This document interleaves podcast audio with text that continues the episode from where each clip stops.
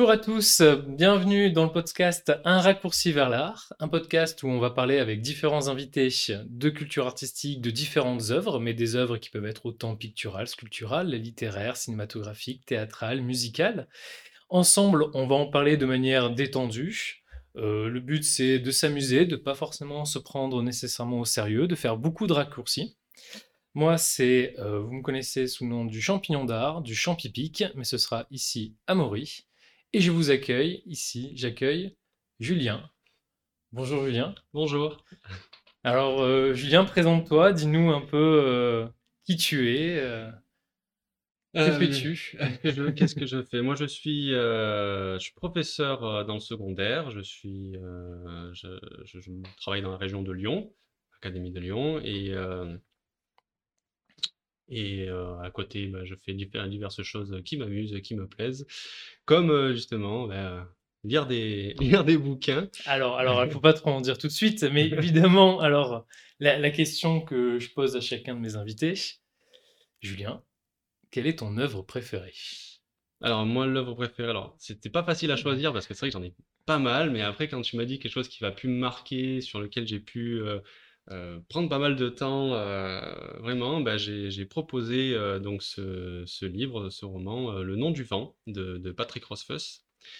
alors c'est un, un, premier tome, il y en a actuellement deux.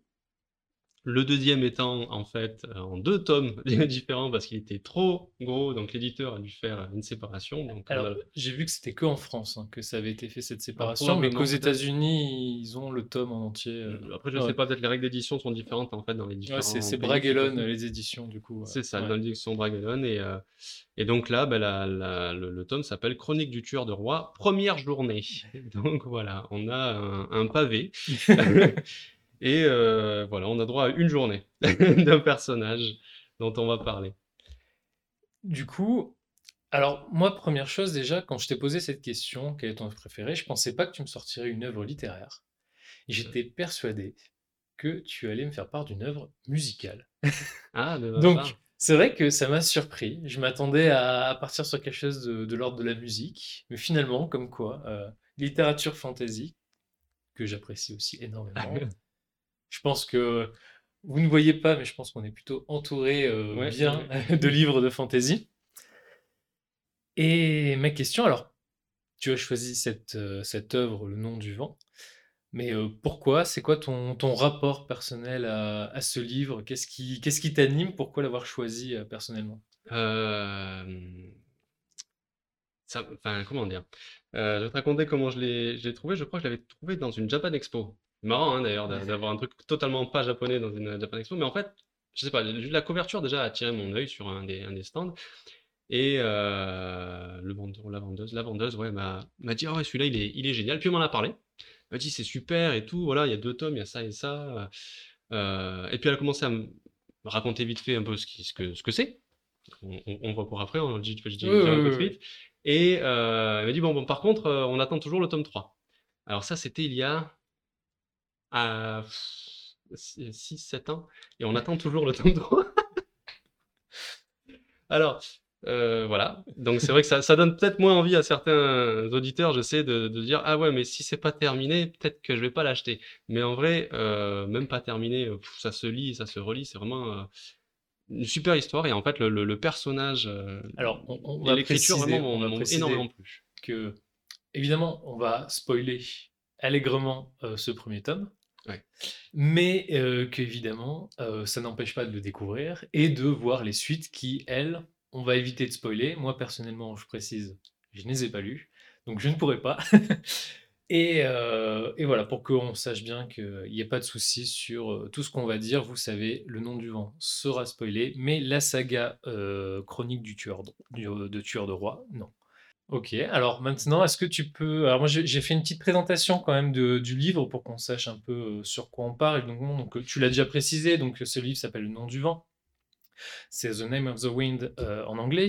C'est le premier tome de la trilogie, donc Chronique du tueur de roi, écrit par Patrick Rofus. C'est comme ça que tu l'as prononcé, je le prononce bien? J'ai prononcé mais après, c'est que je ne sais pas. Je ne sais pas. donc, il a été publié en avril 2007 aux États-Unis et il est arrivé en 2009 en France, donc aux éditions Bragelonne. Le 1er mars 2011, il y a eu une suite donc qui s'appelle La peur du sage, donc qui s'appelle The Wise Man's Fear, donc qui était sorti donc en deux volumes comme tu l'as dit, en 2012 en France. Mm.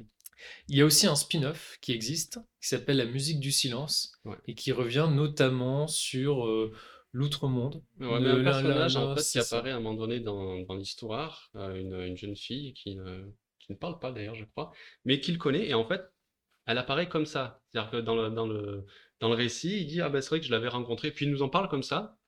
Donc pour lui, c'est naturel. Mais euh, et ouais, je l'avais rencontré un petit moment. Et puis il lui parle, il lui a même donné un nom. Et euh, c'est très éphémère en fait. Et en effet, elle vit dans cet outre-monde en fait, dans un endroit où un peu les, les gens du monde de la ville, tout ça, ne, ne vont pas parce que c'est un peu mal vu, parce qu'ils connaissent pas. Et. Euh, et voilà, et, et, puis c'est tout. Et puis apparemment, oui, il y a ce livre. Je ne l'ai pas lu, moi, par contre, celui-là. Ah. Celui-là, je l'ai pas lu. Ah, j'ai très envie aussi de le lire. j'ai très envie de lire la suite. Euh, est-ce que, par exemple, sur ce livre, pour commencer, tu peux, euh, avec tes mots, nous expliquer de, quoi il parle, c'est quoi l'intrigue euh? Alors, ça démarre dans une auberge. Et c'est important, tu c'est important parce que moi, c'est une phrase que j'ai retenue en fait quand j'ai commencé à le lire. J'en ai parlé à un ami et il me fait Ah, toutes les bonnes histoires de, de, de fantasy commencent dans une auberge. Alors, est-ce que, est-ce que, est-ce que des fois, si ça commence dans un trou, ça marche? Ah, dans un trou Dans un trou de Hobbit. un trou de Hobbit, c'est forcément. C'est autre, chose, mais c'est toujours un endroit où il fait bon vivre, où il y a à manger. Donc ça marche. c'est la nourriture et la boisson le plus important. C'est ça. Et, euh, et donc, ouais, ça se passe dans cette auberge. Euh, alors, je ne me rappelle plus exactement euh, comment ça se goupille au tout début, mais en tout cas, voilà, on est dans un petit village, hein, quelque chose de, paumé euh, dans, un royaume. Le, le, personnage principal, en fait, sera l'aubergiste de ce village, et qui s'appelle donc Côte, Côté, je sais pas comment, je pense qu'on est censé le prononcer Côte, K-O-T-E. Et, euh, et, donc, il y a donc, des villageois qui hein, sont en train de parler de, de, ce qui se passe dans le royaume, de problèmes, etc. Et puis on comprend que bon, euh, il y a une guerre, on ne sait pas d'où elle vient. Euh, on apprend que il y a des forcément avec cette guerre, il y a des, taxes, il y a des gens qui ont, du mal, justement les paysans commencent à avoir un peu de, mal à, vivre, etc. Il y, a pas mal de bandits, puis de, renégats qui, euh, qui, sont sur les routes, donc les, gens ont peur en plus de prendre la route. Et en fait, cet aubergiste, il apprend qu'il y a une personne qui s'est fait attaquer au bout d'un moment, donc je, vais un peu vite, hein, mais qui s'est fait attaquer par une, une créature un peu étrange, une sorte d'araignée, euh, mais une araignée euh, qui est solide comme, comme la roche. Et donc on voit le, cadavre de cette araignée. Et je, pareil, j'ai avancé un peu, les gens forcément sont un peu terrorisés. Il y a un prêtre qui enterre ça parce qu'il pense que c'est un démon, etc. Et l'aubergiste, en fait, on le, on le, retrouve à un moment donné dans une nuit, alors qu'un un scribe était en train d'avancer vers, cette ville. Scribe qui vient de se faire attaquer d'ailleurs par des bandits, mais qui euh, en est sorti vivant, mais sans, il n'y a plus, quasiment plus rien sur lui, donc il est à pied. Et euh, le, soir, en fait, il, ce scribe voit euh, cet homme autour d'un. Qui, est à côté d'un chaudron. Il y a une odeur un peu étrange qui sort de ce chaudron. Cet homme a une, barre en fer qui s'était procuré chez le, le forgeron. D'ailleurs, la scène, on, on, voit, il, il, prend des, il prend des grands gants euh, et une, barre en fer chez le forgeron. On ne sait pas trop ce qu'il va faire. Et là, en fait, il lui explique que ben, là, il est en danger.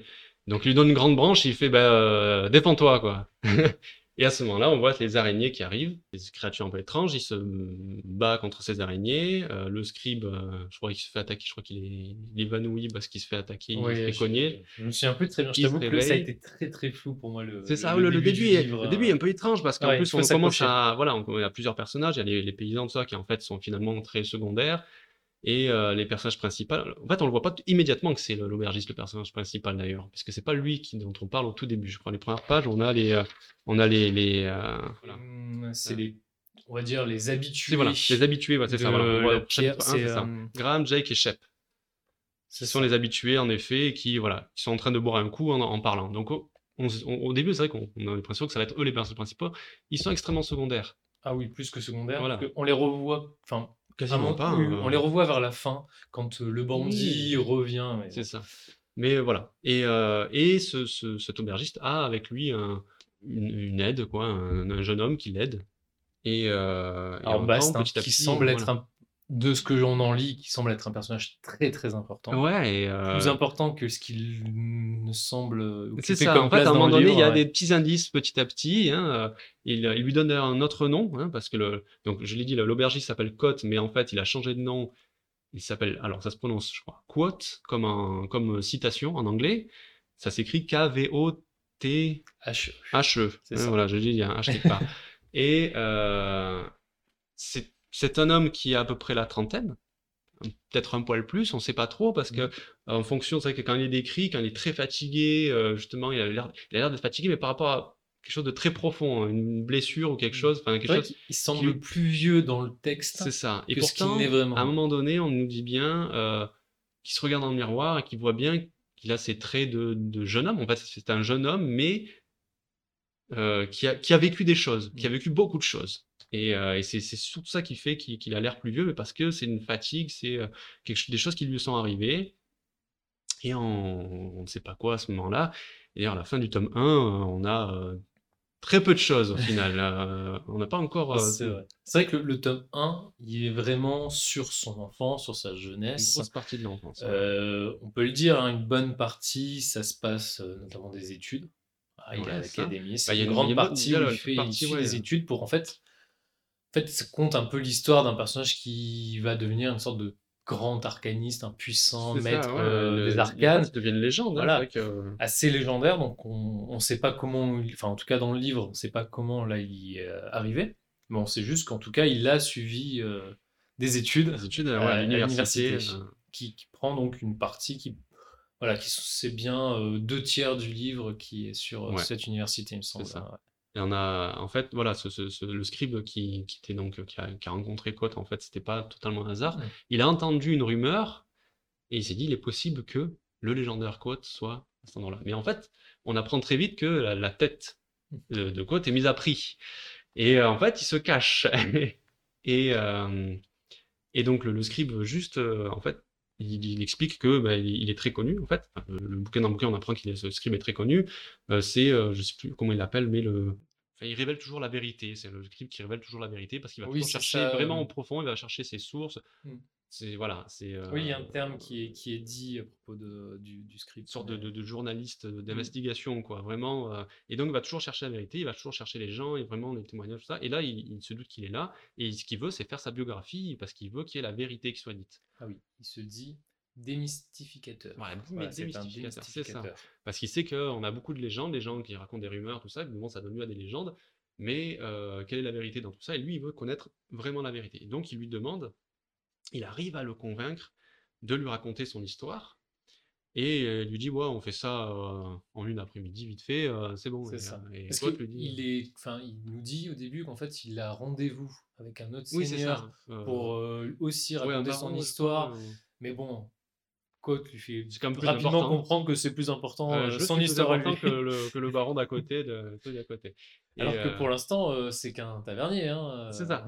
On a, on a, en face bon, un tavernier qui, qui, a compris ce que c'était les créatures qu'on a attaquées, qui a d'avoir énormément de connaissances, qui a une épée quand même, parce qu'au tout début, pareil, il y a le, forgeron qui arrive avec un, un, présentoir. Le présentoir, il l'accroche mm. dans la salle principale de la taverne, il, pose une épée dessus. Et apparemment, il regarde l'épée, enfin, euh, le truc est d'une euh, grande finesse, enfin, euh, très, très bon, très bon truc, quoi. C'est pas le, forgeron d'à côté qui a fait ça, c'est quelque chose de, de, grande qualité. On sait pas d'où elle vient. Et il a aussi, dans sa chambre, il y a un coffre, on pense que ce coffre est un peu spécial, parce que je crois qu'il le regarde, quand il regarde le coffre, il y a une nostalgie qui vient, il l'ouvre, il l'ouvre pas, on dit qu'on sait qu'il y a plusieurs protections dessus, enfin, c'est pas un gros cadenas, c'est pas juste un gros cadenas. Ça m'a moins marqué. Le coffre. Ah, le coffre ouais, je, je, pour le ah, coup, je me souviens pas du parce que j'ai lu la suite et qu'il revient ouais, dessus, c'est possible. Et on sait rien, pourtant je sais rien de ce ouais. coffre. Je sais juste qu'il est fermé. Donc on sait que c'est pour le tome 3, donc on peut pas dire la C'est ça. et euh, donc voilà, il dit, euh, il dit au script que bah, c'est euh, en, trois jours. Ouais, il faut, il faut bien trois jours pour, pour tout raconter. donc il arrive à le convaincre de rester trois jours, de décaler son rendez-vous. Je pense que c'est là aussi qu'on comprend qu'il va y avoir trois tomes ouais, mais c'est ça, voilà. par bah, jour. voilà, D'accord. Le, tome s'appelle Première journée, on comprend, voilà, il vous racontera la première partie à ce moment-là. Et en effet, ça démarre, il explique que euh, qu'il est. Euh, bah, en fait, le, le... moi j'aime la quatrième couverture, mmh. c'est le début justement de sa de, son récit et euh, la, façon dont il, le dit, j'aime bien. Voilà. J'ai libéré des princesses, j'ai incendié la ville de Trébon, j'ai suivi des pistes au clair de lune que personne n'ose évoquer durant le jour, j'ai conversé avec des dieux, aimé des femmes et écrit des chansons qui font pleurer les ménestrels, j'ai été exclu de l'université à un âge où on est encore trop jeune pour y entrer, j'y étais allé pour apprendre la magie, celle dont on parle dans les histoires, je voulais apprendre le nom du vent, mon nom est Quote, vous avez dû entendre parler de moi. Ouais, mais ça, c'est, ce qui est intéressant dans ce résumé, c'est que si on prend tout ce qui est dit, après, je sais pas par rapport au tome 2, mais j'ai libéré des princesses. Alors, dans ce tome-là, moi, j'ai pas, pas souvenir qu'il libère de princesses. Qu'il incendie la ville de Trébon, j'ai pas souvenir qu'il incendie. ah, si, effectivement. C'est la ville de Trébon qui prend feu. C'est la ville de Trébon qui prend feu. Alors, oui et non, on verra qu'il n'a pas vraiment. Mais justement, en fait, il, là, il, met le résumé de la légende. Ça, la légende. Qu'est-ce qui maintenant il va dire la vérité? Qu'est-ce qui s'est vraiment passé? J'ai suivi des pistes au clair de lune que personne n'ose évoquer durant le jour. Ah, moi je sais moi, ça me parle, pas. Si pas dans le voilà. 1, euh, c'est que c'est. Moi ça me parle pas. J'ai conversé avec des dieux.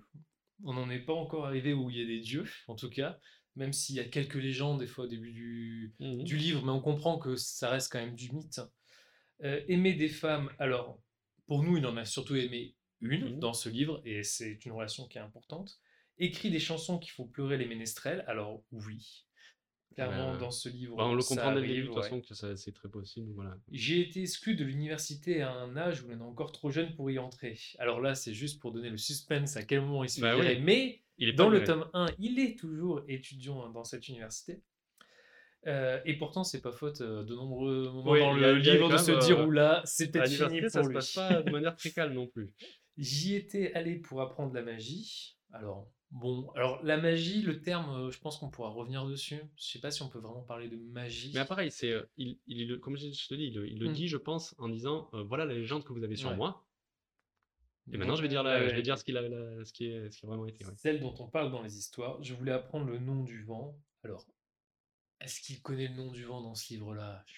Dans le tome 1, il ne le connaît pas. Il l'évoque. Il, il, le murmure, il le susurre et mon nom est Quote, vous avez dû entendre parler de moi. Donc il y a quand même énormément d'informations mmh. dans ce livre qui ne se retrouvent pas du tout dans le livre en fait, par rapport au résumé de. Et puis dans ce résumé, tu vois, on le, alors on le, voit de suite, il le, il le, met en avant. C'est un personnage qui est euh, assez imbu de lui-même, hein, quand même. Il est, euh, il est vraiment, euh, il, a, vraiment la grosse tête, mais, il, le sait qu'il est, qu'il est très intelligent, qu'il est très doué dans, dans plusieurs choses et il sait qu'il apprend vite. Et, ouais, mais il a raison. Il, non, mais il, il est brillant. et il est brillant, et il le cache pas. Et il dit, et il, le, met vraiment en avant.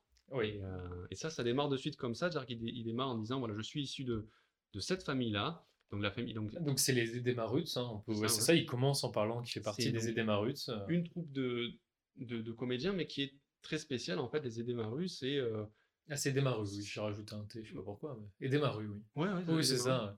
Et, et il, alors, il, se compare par rapport au, ce qui est, dit, on n'est pas des simples saltimbanques, on n'est pas des, mendiants, on est euh, vraiment là, euh, une troupe très connue, les Edemarus. C'est, alors c'est pas le nom de la, troupe d'ailleurs, Edemarus, c'est le nom de, de ce type de troupe qui sont euh, parce qu'un protégés par, un, par un comte ou par un baron. qu'on est face à un peuple même à part entière, en fait, un peuple à part entière. Ils ont, ils ont, des, ils ont des, des, des, façons de faire, ils ont des, traditions vraiment à eux, et surtout ils sont très doués justement dans les chansons, la comédie. Enfin, ils sont, vraiment toute leur vie est axée là-dessus.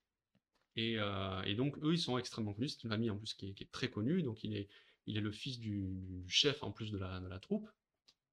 Et, et ça démarre avec ça. Donc il explique, bah, de toute façon, il a, il a commencé à, à, avoir une très bonne mémoire parce que forcément, il apprenait les textes des chansons, des, euh, des, pièces de théâtre qu'il jouait. Il a commencé à faire ça. Il a, il fait son éducation avec chacun, chacune des personnes de la troupe. Euh, à chaque fois qu'un adulte avait du temps, bah, il s'occupait de, des enfants en fait de, la troupe. Hein. C'était vraiment une, une, très grosse famille et donc ça, marchait comme ça. Et euh, ben donc ils, ils, sont itinérants, mais dans le royaume, donc, enfin dans le, pas le royaume, dans, le, dans les terres du, je sais plus si c'est un baron, un comte ou quoi, je sais plus. Euh. Je, j'ai plus d'informations. J'ai eu du mal à, à, comprendre la géographie malgré le fait qu'il y ait une carte. Ouais, ouais, parce qu'au final, il y a très rarement des, des lieux, des régions bah, après, qui sont cités. Une grande euh, partie se passe à l'université, c'est vrai qu'il ne bouge plus beaucoup après. Entre l'université, Imre et, et Tarbin. Le, au début, ouais, au début. Je n'étais pas revenu dessus depuis. L'université là. Et lui, en fait, je crois qu'il arrive d'assez loin parce que. Bah, sont évoqués au début, que ce soit Holofel était évoqué, le Vintas, la région du Vintas est évoquée aussi comme, mmh. comme le, le, le, le Seald. Donc on peut imaginer que c'est quand même une troupe qui a déjà voyagé beaucoup dans, mmh. dans, le, dans ce monde, en fait, qui, en regardant la carte là, je m'étais pas rendu compte, mais qui ressemble beaucoup à l'Europe. C'est vrai que j'ai aussi Du coup, les, les rue. Et donc voilà, ils sont, ils, passent, ils vont de bien en ville, ils sont, ils sont très attendus en mmh plus. Euh, ils font en plus pas mal prospérer parce qu'en général, on leur donne la salle des fêtes et puis il y a toujours voilà, des commerces qui en profitent aussi autour. Euh, euh, donc ils sont vraiment très très attendus.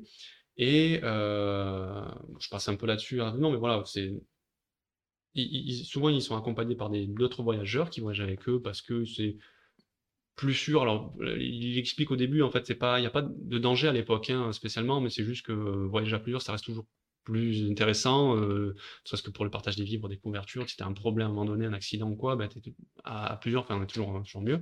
Et un, jour, en fait, il rencontre euh, dans une ville, alors qu'il venait en plus de se disputer, je crois, avec le maire, parce que le maire voulait pas les entrer, il n'a pas compris qui ils étaient. Ils ont enfin le, droit d'aller dans la salle des fêtes, et euh, lui, il voit ce vieux, donc le, donc côte, hein, le gamin, je crois, je sais plus quel âge il a à ce moment-là, mais 6-7 ans, quelque chose comme ça. il est très très jeune. Il est très, jeune, ouais. Et euh, il voit ce vieux qui, est qui dit être un arcaniste, et euh, pareil, le maire essaye de le chasser avec le, comment ça s'appelle Parce que alors c'est pas policier, c'est le ah, je sais plus quel nom ça a, qui arrive avec sa matraque comme ça. Euh, et, euh, et bah, la milice. Euh. Ouais, bon, la milice, en gros, voilà, de, de, de, la ville, quoi. Mais, et il essaye de le chasser, et, et le, le, vieux lui dit écoutez, je, je n'accepterai pas qu'on m'accueille comme ça. Et il commence à s'énerver, et il y a des lampes derrière lui qui commencent à changer de couleur. Attention, parce que sinon, vous allez le regretter. Et le, le, constable, ou je sais pas trop quoi, enfin, le gars avec la matraque, comme ça, il, il voit qu'il se passe rien, puis finalement il va quand même vers le, vers le vieux, et là, donc quoi, t'es pas vraiment pas loin, il entend le vieux prononcer quelque chose, mais sans pouvoir le comprendre et sans pouvoir le retenir, un mot qui ne, que son esprit ne peut pas entendre d'une certaine manière. Et euh, à ce moment-là, il y a une énorme bourrasque de vent qui, euh, qui arrive, qui les balaye, et euh, je sais même plus comment ça se finit d'ailleurs avec le maire, je pense que le maire a trop peur, il s'en va, et lui il accueille le vieux en lui disant, bah écoute, si tu veux voyage avec nous euh, après. Euh, en gros, en gros c'est ça. Hein, il va le voir, il est très curieux. C'est ça. Donc le, le, ce vieux, c'est Abenti. Abenti, qu'il appelle, euh, qu'il appelle après le, vieux Ben. Parce que le vieux Ben, ça fait très ouais, c'est Star Wars. C'est vrai, que ça fait Star Wars sur le, pour le coup. Mais je crois que c'est parce que le, le, Abenti l'appelle. lui, l'appelle le, petit ou je sais pas trop quoi. et du coup, lui, en, petite vengeance, l'appelle Ben au lieu de Abenti. Sauf qu'en fait, c'est devenu très affectueux après entre eux. Et euh, Abenti va lui apprendre euh, pas mal de choses en fait, parce que lui, il est à l'université, c'est un vrai arcaniste, il, a, il en a la preuve. Et euh, je crois que c'est un collier avec une médaille, je crois, quelque chose comme ça, qui, qui, en plus, qui est magique, une certaine magie en tout cas. C'est-à-dire que si quelqu'un qui n'a à qui ça appartient pas là, le prend, en fait, va ressentir une brûlure. Il ressent, et d'ailleurs, je crois qu'il lui tend, il, il sent qu'elle est, elle est chaude, en fait. Alors que lui, bah, le, le pour, la personne à qui ça appartient, donc à Benti, ça, lui ça lui juste assez tiède, quoi, et puis c'est pas, pas de problème. Et donc voilà, c'est la preuve qu'il est vraiment arcaniste, qu'il a été issu de l'université, qu'il a étudié là-bas, et je crois qu'il lui apprend euh, pas mal de choses en fait, l'histoire, euh, le, Alors, il dit euh, mathématiques, philosophie, principalement quand même l'art des sciences, les sciences et le sympathisme. Et donc le sympathisme. Et là, c'est la première fois qu'on entend le sympathisme. Alors, est-ce que c'est, on l'a appris à ce qu'il devienne sympathique ou... Voilà, c'est ça. Et le truc, c'est qu'il lui dit, c'est pas de la magie, c'est du sympathisme. Ah, qu'est-ce que c'est? Alors il lui explique. Alors c'est très marrant parce que ça part sur des choses. Il y a des phrases en plus qui, dans le truc, qui font très scientifiques de notre monde. Hein, mmh. des sciences de notre monde. À un moment donné, il lui explique. Je crois qu'il lui dit un truc euh, qui qui revient, je crois, la, la phrase qu'on prête à Lavoisier, qui est euh, ah rien ne se perd, rien ne se crée, tout se transforme. C'est un peu le principe. Et il y a un peu ce principe-là. Il lui dit en fait. Euh, donc elle lui a commencé à lui apprendre les choses. Moi, il lui dit bah regarde ce ces deux pièces là, donc ils sont en cuivre, je crois. Hein, je crois c'est une pièce en cuivre. Et euh, lui, est-ce que euh, tu peux m'en parler? Un bon souvenir, alors que j'ai lu le livre. J'ai relu le début là, hein, j'ai vraiment relu le début, je crois les 100 premières pages. Lu le livre maintenant, enfin, il y a un mois. j'ai dû ah ce passage-là et je me souviens pas comme tu t'en souviens. voilà, il n'y a que le début que j'ai vraiment euh, plus clair parce que j'ai pu le relire. Je, je voulais vraiment avoir ça en tête parce que je voulais avoir les. Pour avoir les, les, départs. Ouais, voilà, le départ, justement, le, pourquoi il se passe telle ou telle chose. Et euh, il dit, bah voilà, ben, est-ce que tu peux en parler Il dit, ouais, ben, au niveau de l'histoire, si tu veux, ben, ça a été euh, telle mine qui a été. Euh, on, est allé prendre le, le, cuve dans telle mine parce qu'on voulait faire des pièces, parce que tel roi a voulu faire des pièces par rapport à ci. il lui commence à lui expliquer le, truc économique et tout du, royaume. Il fait bon, madame, on s'en fout. Du coup, ça, ça, peut venir forcément du même lingot de, cuivre, quoi. Ça, pourrait être très lié parce que c'est arrivé du même endroit. Ouais, bon, bah, du coup, ils sont toujours liés d'une certaine manière. Et, et là, je lui dis, Ouais, mais vraiment, c'est en gros, il a envie de lui dire non, mais bon, il a pas envie de le, le, sachant qu'il lui a appris déjà des choses un peu avant. On comprend pas pourquoi il lui apprend ces choses-là, mais en fait, c'est pour venir à ça, c'est-à-dire qu'il lui dit. Ouais, je suis désolé, je, je, je, fais, euh, je reviens en arrière. mais, à un moment donné, il prend une, une pierre. C'est sûr que là, on fait pas de raccourci. Ça, ouais. il dit Bon, euh, est-ce que cette, euh, si je lâche cette pierre, est-ce qu'elle va tomber? Bah, évidemment qu'elle va tomber. D'accord. Eh ben, convainc-toi qu'elle va pas tomber arrive à il faut que tu arrives à te convaincre toi-même qu'au lieu de tomber, elle va aller en l'air. Et il lui arrive, à prendre cet exercice où il arrive à convaincre son esprit d'une chose auquel il ne croit pas à la base. Et en plus de ça, euh, il dit c'est bon, tu y crois? Ok, il lâche la pierre, elle tombe. Et du coup, en fait, lui, il ressent une déception parce qu'il y croyait, il était bien y croire en fait. Il s'est convaincu. il s'est tellement convaincu qu'il une déception. Et puis il lui apprend euh, un truc qui s'appelle le, cœur de pierre, c'est-à-dire le fait d'être extrêmement concentré. Ça, on dirait un peu des trucs d'arts martiaux ou de, méditation mmh ou quoi, c'est-à-dire vraiment être tellement concentré sur, euh, sur recentré sur soi-même qu'on n'a plus aucune émotion, qu'on a qu'on oublie un peu les problèmes, tout ce qu'il y a, et on est concentré sur ce qu'on fait. Il appelle ça, je crois, le, cœur de pierre, je crois, un comme ça. le fait de plus avoir d'émotion, de vraiment, hop, on se concentre sur ça. donc lui apprend ça pour se concentrer, pour faire ses exercices. Il lui apprend à réussir à croire à une chose, et puis il lui dit maintenant, il faut qu'une partie de ton esprit croit que ça va lever, et puis une partie croit que ça va tomber. Il faut que tu arrives à scinder ton esprit en deux. Il lui apprend, à, lui apprend ces choses-là. Et après, donc, il, donc, on revient sur le coup des pièces, il lui dit, ben maintenant, il faut que tu arrives à croire que les deux pièces sont reliées. Ah, il faut que tu convainques ton esprit, les deux pièces sont reliées, et il lui dit, ben, tiens, il met, je crois, de la, de la graisse ou je sais pas quoi sur les deux pièces pour euh, et voilà la, graisse elle vient de c'est la même graisse donc elle vient forcément du même endroit. Euh, là les pièces sont forcément bien bien reliées il faut que tu arrives à croire qu'elles sont reliées et tu, tu, verras que en fait elles sont tellement liées que tu pourras déplacer l'une grâce à l'autre.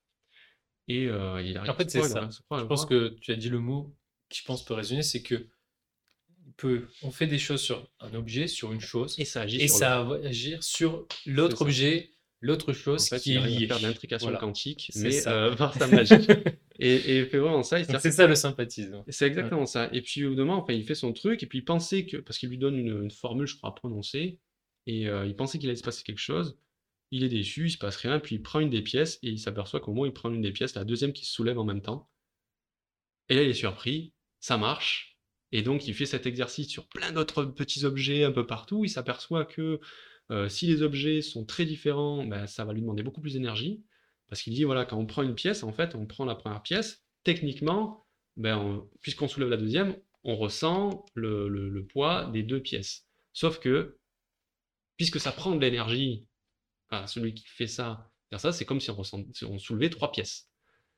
Et plus ça dépend quoi, à quel point on est doué, à quel point on arrive à faire ce lien magique. Euh, et en plus de ça, ça va demander plus d'énergie si, par exemple, je prends bah, mon bouquin et euh, voilà le casque audio qui est là, qui sont euh, des, matériaux extrêmement différents, qui sont absolument pas reliés par quoi que ce soit de. Alors je sais pas trop comment il le dit, que ce soit au niveau. Il n'explique pas molécule, atome, tu vois, il n'y a pas ces mots-là, mais on a l'impression que voilà, il y a cette idée qu'il faut que ce soit le même matériau, il faut qu'ils aient la même histoire d'une certaine manière. on verra qu'il y a même des liaisons qui se font par rapport à l'ADN. Ouais, voilà. L'ADN joue un jeu assez important. Il y a plein de trucs euh, un peu complexes que lui apprend après, plus tard, mais qui ne nous détaille pas non plus euh, là-dedans. Mais en gros, c'est ça. il arrive à faire des liens entre des objets pour, euh, déplacer l'un grâce à l'autre.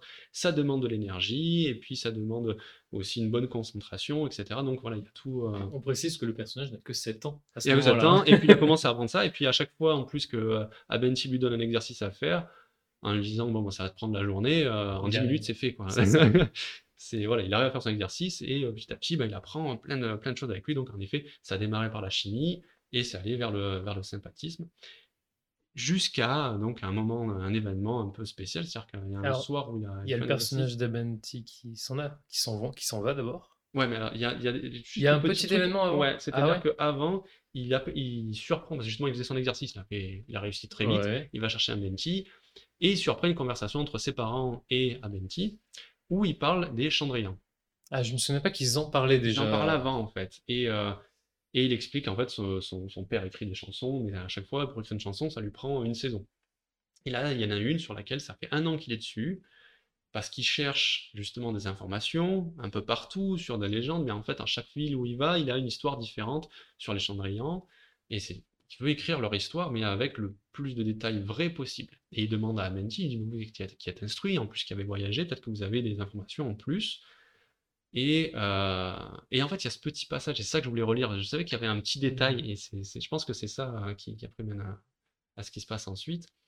Euh, il explique, voilà, dans les Chandrians sont des sept personnages qui terrorisent euh, les, peuples, en fait, euh, c'est une légende, apparemment. C'est une légende. Hein, euh, à ce moment-là du récit. Comme des, démons, comme les sorcières, les fées, tout ça, c'est juste une légende, mais qui fait très peur.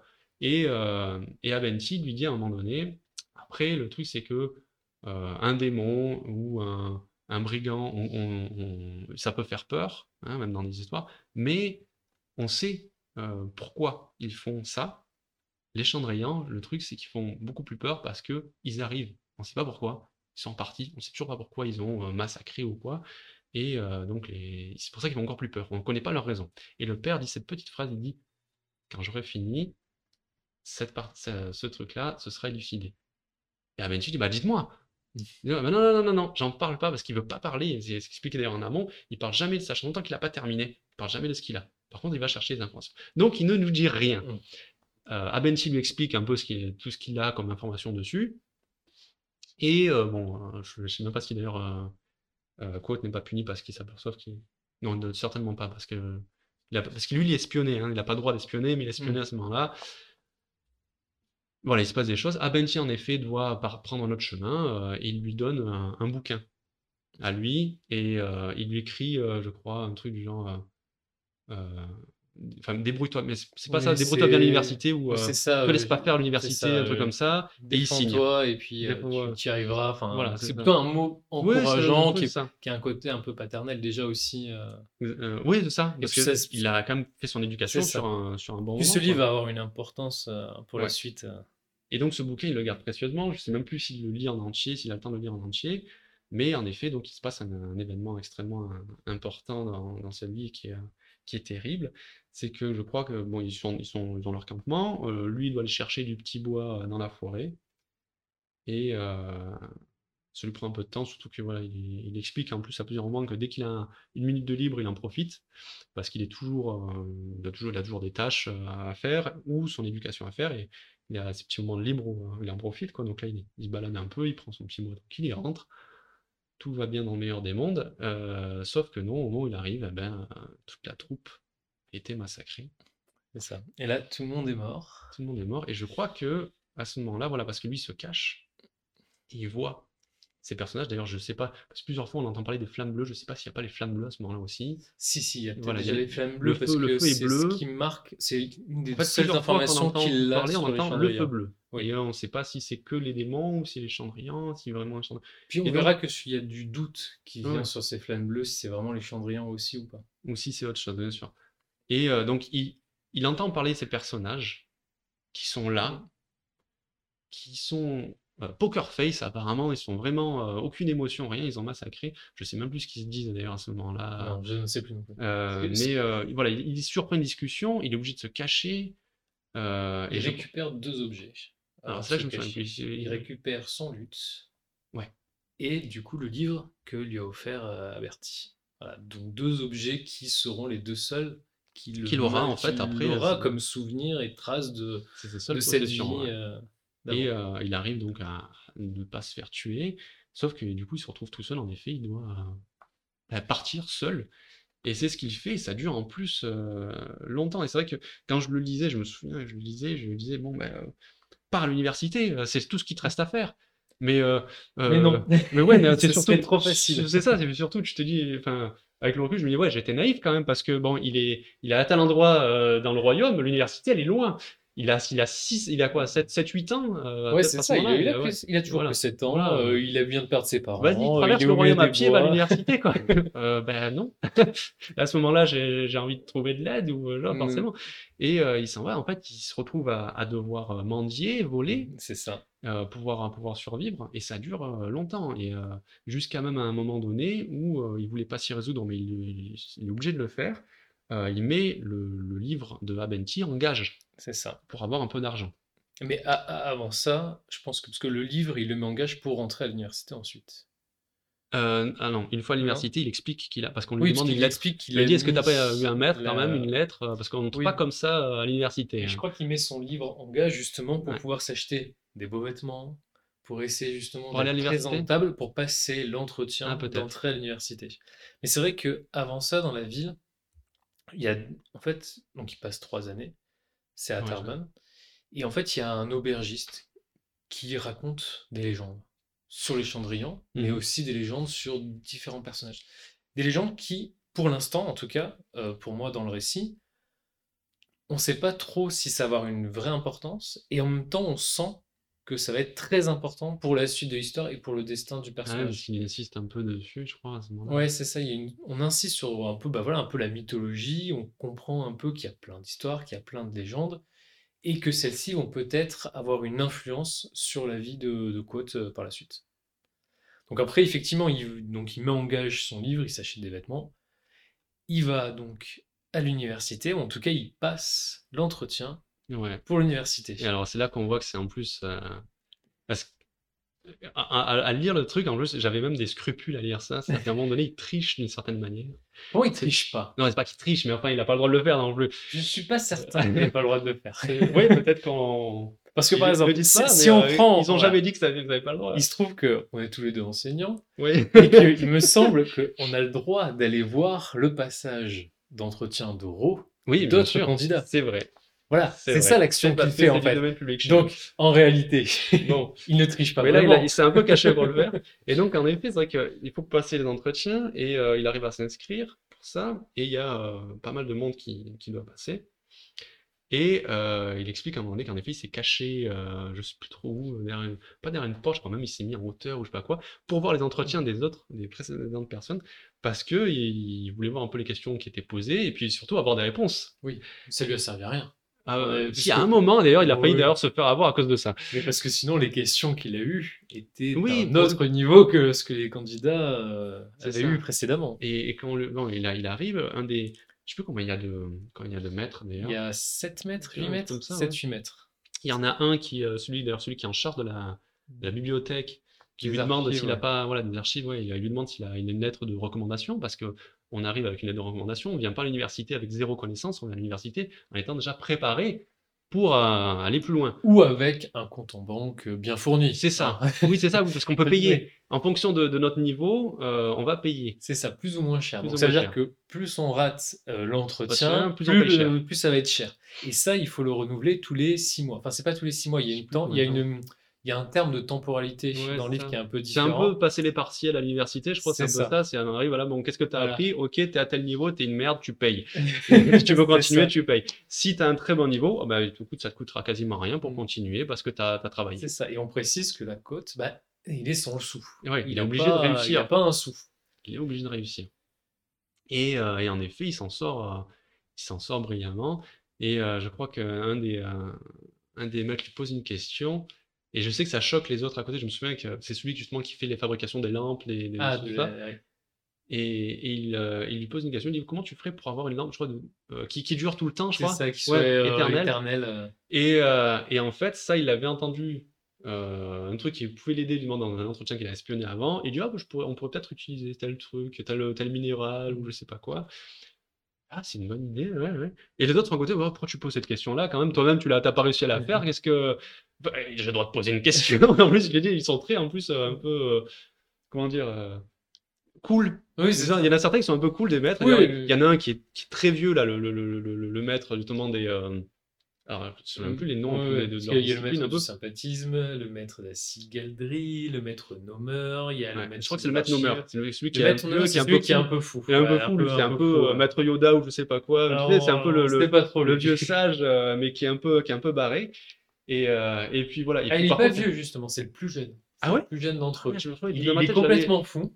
Euh, mais c'est le plus jeune, il a été directeur de l'université. Et ensuite, il, a, donc il, est, il est plus à ce moment-là parce que justement, il est un peu, on a l'impression qu'il est un peu trop barré. Mais pour le coup, c'est le plus jeune et c'est le plus jeune même enseignant qui ait jamais eu et le plus jeune directeur de l'université. Donc mm. on sent que quand même c'est quelqu'un qui est sûrement très important et qui a les capacités. Par exemple, bah, c'est maître nommeur. on sait qu'il connaît le nom, du le livre. Voilà. Et, euh, et, justement, en fait, le, le, Abenki, on, le comprend assez vite, connaissait le nom du vent. Et en nommant, euh, en vraiment en ayant le nom de, quelque chose, alors c'est que c'est pas facile à dire, d'un phénomène, parce qu'il y a le vent, il y a le feu. Et il y a l'acier. Il y a l'acier, je crois qu'il y a, je sais pas y a la roche aussi, non l'acier? Je crois que ça rentre dans l'acier. Ouais. Et, donc, en nommant les choses, on peut les contrôler. Et donc, en nommant le vent, en connaissant le nom du vent, il peut contrôler le vent. Je crois qu'il y a le maître du sympathisme qui connaît le nom du feu, à un moment donné. Et justement, ce qui est très marrant, c'est que... le maître du sympathisme n'est pas du tout sympa. ça, c'est à noter. Ouais, mais ouais, mais je pense qu'il c'est un, peu un, comment dire, euh, un sévère mais juste, tu sais. Parce qu'à un moment donné, enfin, je... je me trompe de personnage. Parce Alors, que... parce que moi, je trouve justement, c'est un personnage qui, où, euh, en fait, il lui apprend des choses. Et Quote, il les connaît ces choses-là. Donc, il, hmm. quelque part, il les écoute à demi-oreille. Et à un moment donné, il lui demande bah, il le piège, il demande à Côte de faire court à sa place. il se retrouve à faire une séance de sympathisme parfait, où il menace plus ou moins de euh, faire prendre feu le professeur. C'est ça, oui, oui. Et depuis ce moment-là, le professeur va être constamment sur son dos, essayer de le faire virer euh, dès qu'il y avait la moindre occasion. et il y a un vrai conflit entre les deux. C'est qu'il y en a un autre, justement. Quand il y a ce conflit-là, il y a un autre professeur qui arrive. Alors j'ai l'image d'un professeur avec une longue barbe noire. Alors, c'est le directeur de l'université. C'est lui qui le protège. Lui, lui il, est, il est très neutre. Lui, il est très neutre, mais il sait faire la part des choses. Il sait bien gérer quand même ses, différents collègues et la relation avec les élèves. Donc c'est un peu. Et je crois que c'est lui qui connaît le nom du feu. Alors c'est possible. C'est possible. C'est peut-être pas, dans ce tome. Pardon. Mais bon, c'est voilà. C'est pas non plus hyper important. C'est juste a, ce sont des maîtres à un moment donné. Ils ont au moins le nom d'un truc. C'est sûr. Et, et donc, ouais, voilà, il, a, il entre à l'université et en fait, il est extrêmement pressé parce qu'il sait que là, il a réussi son entretien mais qu'il va y avoir un autre entretien euh, dans quelques mois. et qui négociation de comment Ah oui, parce que parce qu'il a cet entretien en fait, et il précise que voilà, il a besoin qu'il n'y ait pas de frais d'inscription parce qu'il n'a pas un seul sou. Que après derrière, il y a à payer potentiellement la chambre. Il y a potentiellement, pour lui, il est, je serais prêt à faire la cuisine, à faire une tente, à mm. faire machin, tout ça, pour zéro. Par contre, il dit, par contre, si jamais vous me donnez telle pièce, telle pièce, ben là j'aurai une chambre et là vous allez pouvoir aussi voir tout le meilleur de moi-même et à quel point je peux être talentueux. Donc il se vend vraiment. Et au final, les, professeurs accèdent à sa demande puisqu'ils lui payent, je sais plus, un truc comme 3, 5 sous. la, monnaie est un peu différente. Et donc c'est l'une des premières en fait de rentrer aussi jeune et en plus ben, en fait d'être payé. Et quand on lui donne le papier, il y a marqué moins 3 sous. Et au début, il est un peu énervé. Il se dit Ah, mais mince, je dois payer 3 sous, mais j'ai pas ces 3 sous. Jusqu'à ce qu'il comprenne Non, non, non. On te donne 3 sous pour que tu rejoignes l'université. Donc là, déjà, il est plutôt gagnant, mais effectivement, comme tu dis, bah, le problème, c'est que tous les 6 mois, il faut repasser l'entretien et il faut conserver aussi la possibilité de ne pas payer trop cher. et il explique que le bouquin, je pense, parce qu'on lui demande une recommandation, il dit bah, J'ai qu'un bouquin sur ça, mais mm. j'ai dû le donner en gage. Et le, le, maître euh, donc des, archives dit bah, J'irai le chercher, et quand tu auras de quoi payer, parce que du coup, il va devoir payer pour récupérer le bouquin. Quand tu auras de quoi payer, tu me rembourses ça, je te rendrai ton bouquin. il le met à l'abri, en fait. Voilà, c'est ça, bien sûr, parce que sinon, si après, derrière les vendus, il, sera perdu. Euh, tout surtout que les archives, c'est euh, l'objectif, presque. Ah oui, il veut, il veut, tout lire. de quoi. Lui, il aimerait tout lire. Il veut tout lire, mais il veut tout lire, mais il veut surtout, parce qu'il a quand même, il vient de perdre, il a toujours perdu ses parents, c'est mmh. les archives, c'est là où il y a tous les livres, mmh. la connaissance est-ce qu'il y a des choses sur, les, chandriens Donc, l'objectif, ok, je suis entré à l'université, ok, je peux apprendre le sympathisme, la magie, comme les gens l'appellent, mais surtout, il y a peut-être la connaissance qui me manque pour comprendre aussi bah, pourquoi mes parents sont morts. passé, quoi? Et donc la relation qu'il va avoir avec les archives va être tumultueuse. Ah, bah, dès le début, ça dure une minute. C'est-à-dire qu'il entre, il y a un, étudiant qui est à l'accueil. Ambrose, du coup. Ambrose, ouais, le meilleur. Bah, l'un des meilleurs. Parce euh, ils, sont, ils sont deux, je crois, à être bien chiant avec lui. Ouais, lui, c'est. Lui, c'est le petit. Tu vois, tu vois le, petit, euh, le petit magouilleur, le petit. voilà le chiant, quoi. Et donc, lui, il est à, l'accueil, et puis euh, il voit un nouveau arriver, il dit Ah, je vais m'amuser, quoi. je vais le bisuter. je vais le bisuter. Sauf que, bon, ça, ça part un peu loin. Et euh, donc, lui, lui demande ben, Il dit Voilà, je viens d'être inscrit, c'est bon, euh, je, la, la preuve, quoi. Et je, voudrais pouvoir aller dans les archives. Ah, ben d'accord. Par contre, dans les archives, c'est plongé dans le noir en fait. Il n'y a pas d'ouverture, il n'y a pas de, voilà, c'est pas une grande bibliothèque vitrée ou quoi. Hein. Euh, c'est dans le noir, donc il faut se déplacer, il faut de la lumière. Et il lui dit, bah écoute... Euh, Alors ça, c'est bien plus tard. Ça, ah c'est bien plus tard. Parce que pas justement, au début, il n'a pas accès aux archives même, il a le droit à la consultation. C'est-à-dire qu'il y a des personnes qui vont chercher le livre pour lui. Il au début, il prend que les. Mais au début, ouais, il ne peut pas prendre. Et c'est quand, euh, en fait, on passe des différents grades mmh. au cours de, de, de, cette année à l'université. Il passe très rapidement le premier grade, où je crois que c'est Rélard, un truc comme ça. Et quand il passe ce grade, il a enfin accès aux archives. Mais il y a déjà une animosité avec ce personnage d'Ambrose qui, qui s'est démarré parce que Ambrose, c'est le personnage, en fait, il est. Bah, c'est euh, masculinité toxique, en fait. Mmh. Il euh, va toucher euh, les filles sans leur consentement, il va pavaner. c'est le même, je crois, qui est, qui est un truc comme 17e ou je sais pas quoi dans la Oui, c'est ça, il est, voilà, c'est ça, et c'est quelqu'un de qui vient d'une famille royale ultra importante, donc il est un peu intouchable, mon dieu. Et donc, déjà, Cote va le chercher là-dessus. Et Ambrose qui, bah, c'est pas, c'est pas le plus intelligent de l'université. Donc il a aussi ce complexe de Cote qui finalement, bah, tout lui réussit. c'est un génie, c'est un grand, c'est un génie vraiment. Tout ce qu'il fait, il réussit. Donc il y a ce conflit qui va, qui va vraiment naître entre les deux. Et donc c'est là où effectivement, comme tu dis, il y a le piège. Et oui, il dit donc voilà, euh, bah, pour montrer, euh, il faut de la lumière. Donc, euh, parce qu'à ce moment-là, voilà, en effet, quoi, à ce moment-là, commence à avoir un peu d'argent, petit à petit. et, et il lui dit, bah, si tu veux une, une lanterne d'arcaniste, c'est tant. Si tu veux une petite, je crois que c'est une, une bougie ou je sais plus quoi, je crois que c'est une bougie. Oui, c'est ça, il utilise. Une bougie, c'est tant. Il a forcément la bougie est moins chère. Code qui n'a pas encore. Euh, une petite chandelle, quoi. Il n'a pas grand chose pour payer. Il dit Bon, ben, donne-moi la chandelle. Il paye la chandelle, il entre avec, et il se fait repérer assez vite à quelqu'un qui va le chercher et qui le sort à quasiment un coup de pied aux fesses. et donc il y a même il y a... par le maître archiviste. C'est le maître archiviste qui est là en fait et qui lui dit bah, qu'est-ce que tu viens faire avec du feu dans ma bibliothèque en fait. Et euh, il va pour s'expliquer, il dit bah non mais c'est pas moi, euh, il m'a vendu euh, chandelle, pas du tout, c'est pas vrai, j'ai rien fait moi. tout est gratuit. En fait, il s'aperçoit qu'en fait c'était pas vrai. Non seulement les chandelles sont interdites, hein, pas de feu dans la bibliothèque, mais en plus de ça c'est gratuit les, les, lampes pour rentrer. Donc tu l'empruntes, tu rentres et puis tu sors, tu la reposes. C'est tout. Donc il a, il lui a pris de l'argent et en plus il mmh. l'a piégé. Et du coup le maître archiviste lui dit interdit la bibliothèque jusqu'à nouvel ordre. Et donc là, son objectif principal, les archives, il venait de mettre un pied dedans. C'était déjà fini pour lui. Ça, a été perdu mais, euh, immédiatement. Et donc, euh, grosse déception pour lui. En attendant, je, alors je sais que j'essaie de me rappeler comment il fait, il se fait un peu d'argent au début. alors, il, y a plusieurs moments hein, où il y a, ça. On, peut devenir un apprenti de mmh. différents maîtres. Il y a le maître soigneur avec qui il s'entend bien aussi, qui s'occupe donc de faire les soins, mais surtout donc le maître de cigaderie, donc c'est celui qui fait les lampes. C'est les lampes et puis pas mal d'autres objets qui utilisent du sympathisme et autres euh, magie arcaniste. C'est une sorte de technologie euh, magique. c'est un peu ça, c'est ça. Et il va bosser en fait pour, euh, pour lui et créer en fait avec d'autres étudiants et ça permet de rapporter un peu de sous. Par contre, ça lui prend aussi beaucoup de temps en plus des cours. Ben oui. Et en plus, il doit réviser les partiels, oui, les prochains entretien. C'est ça. Donc ça prend pas mal de temps et euh, en fait, il, s'investit à fond dans, dans ce qu'il fait.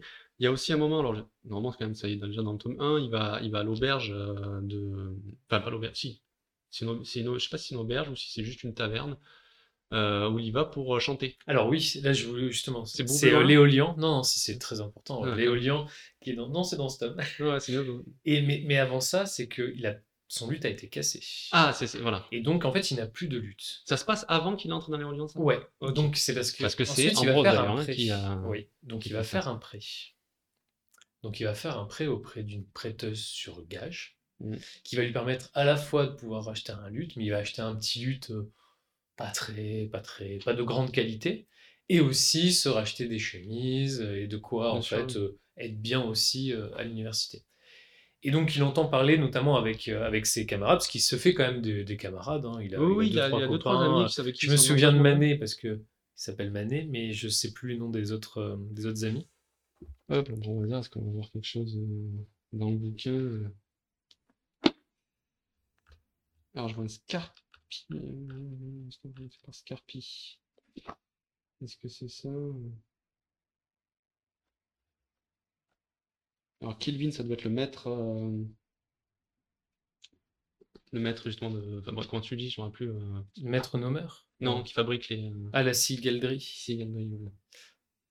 Alors il y a Manet et qui en a avec. Vois Willem, mais je crois pas que ce soit un de ses amis celui-là il, a, plusieurs amis avec qui, euh, avec qui il s'entend bien et il entend parler notamment bah, de l'éolienne, qui est donc un lieu taverne où des artistes se produisent euh, musicalement. Et qui est assez connu parce qu'il y a quelque chose de spécial qui se passe là-bas pour les artistes, justement. Une sorte de. de comment dire concours, euh, d'une certaine manière. Hein, en fait, c'est un gage de ton talent, quelque part. Et donc, alors, je sais pas si c'est tous les soirs ou un, soir par semaine, quelque chose qui se passe. Et c'est régulier.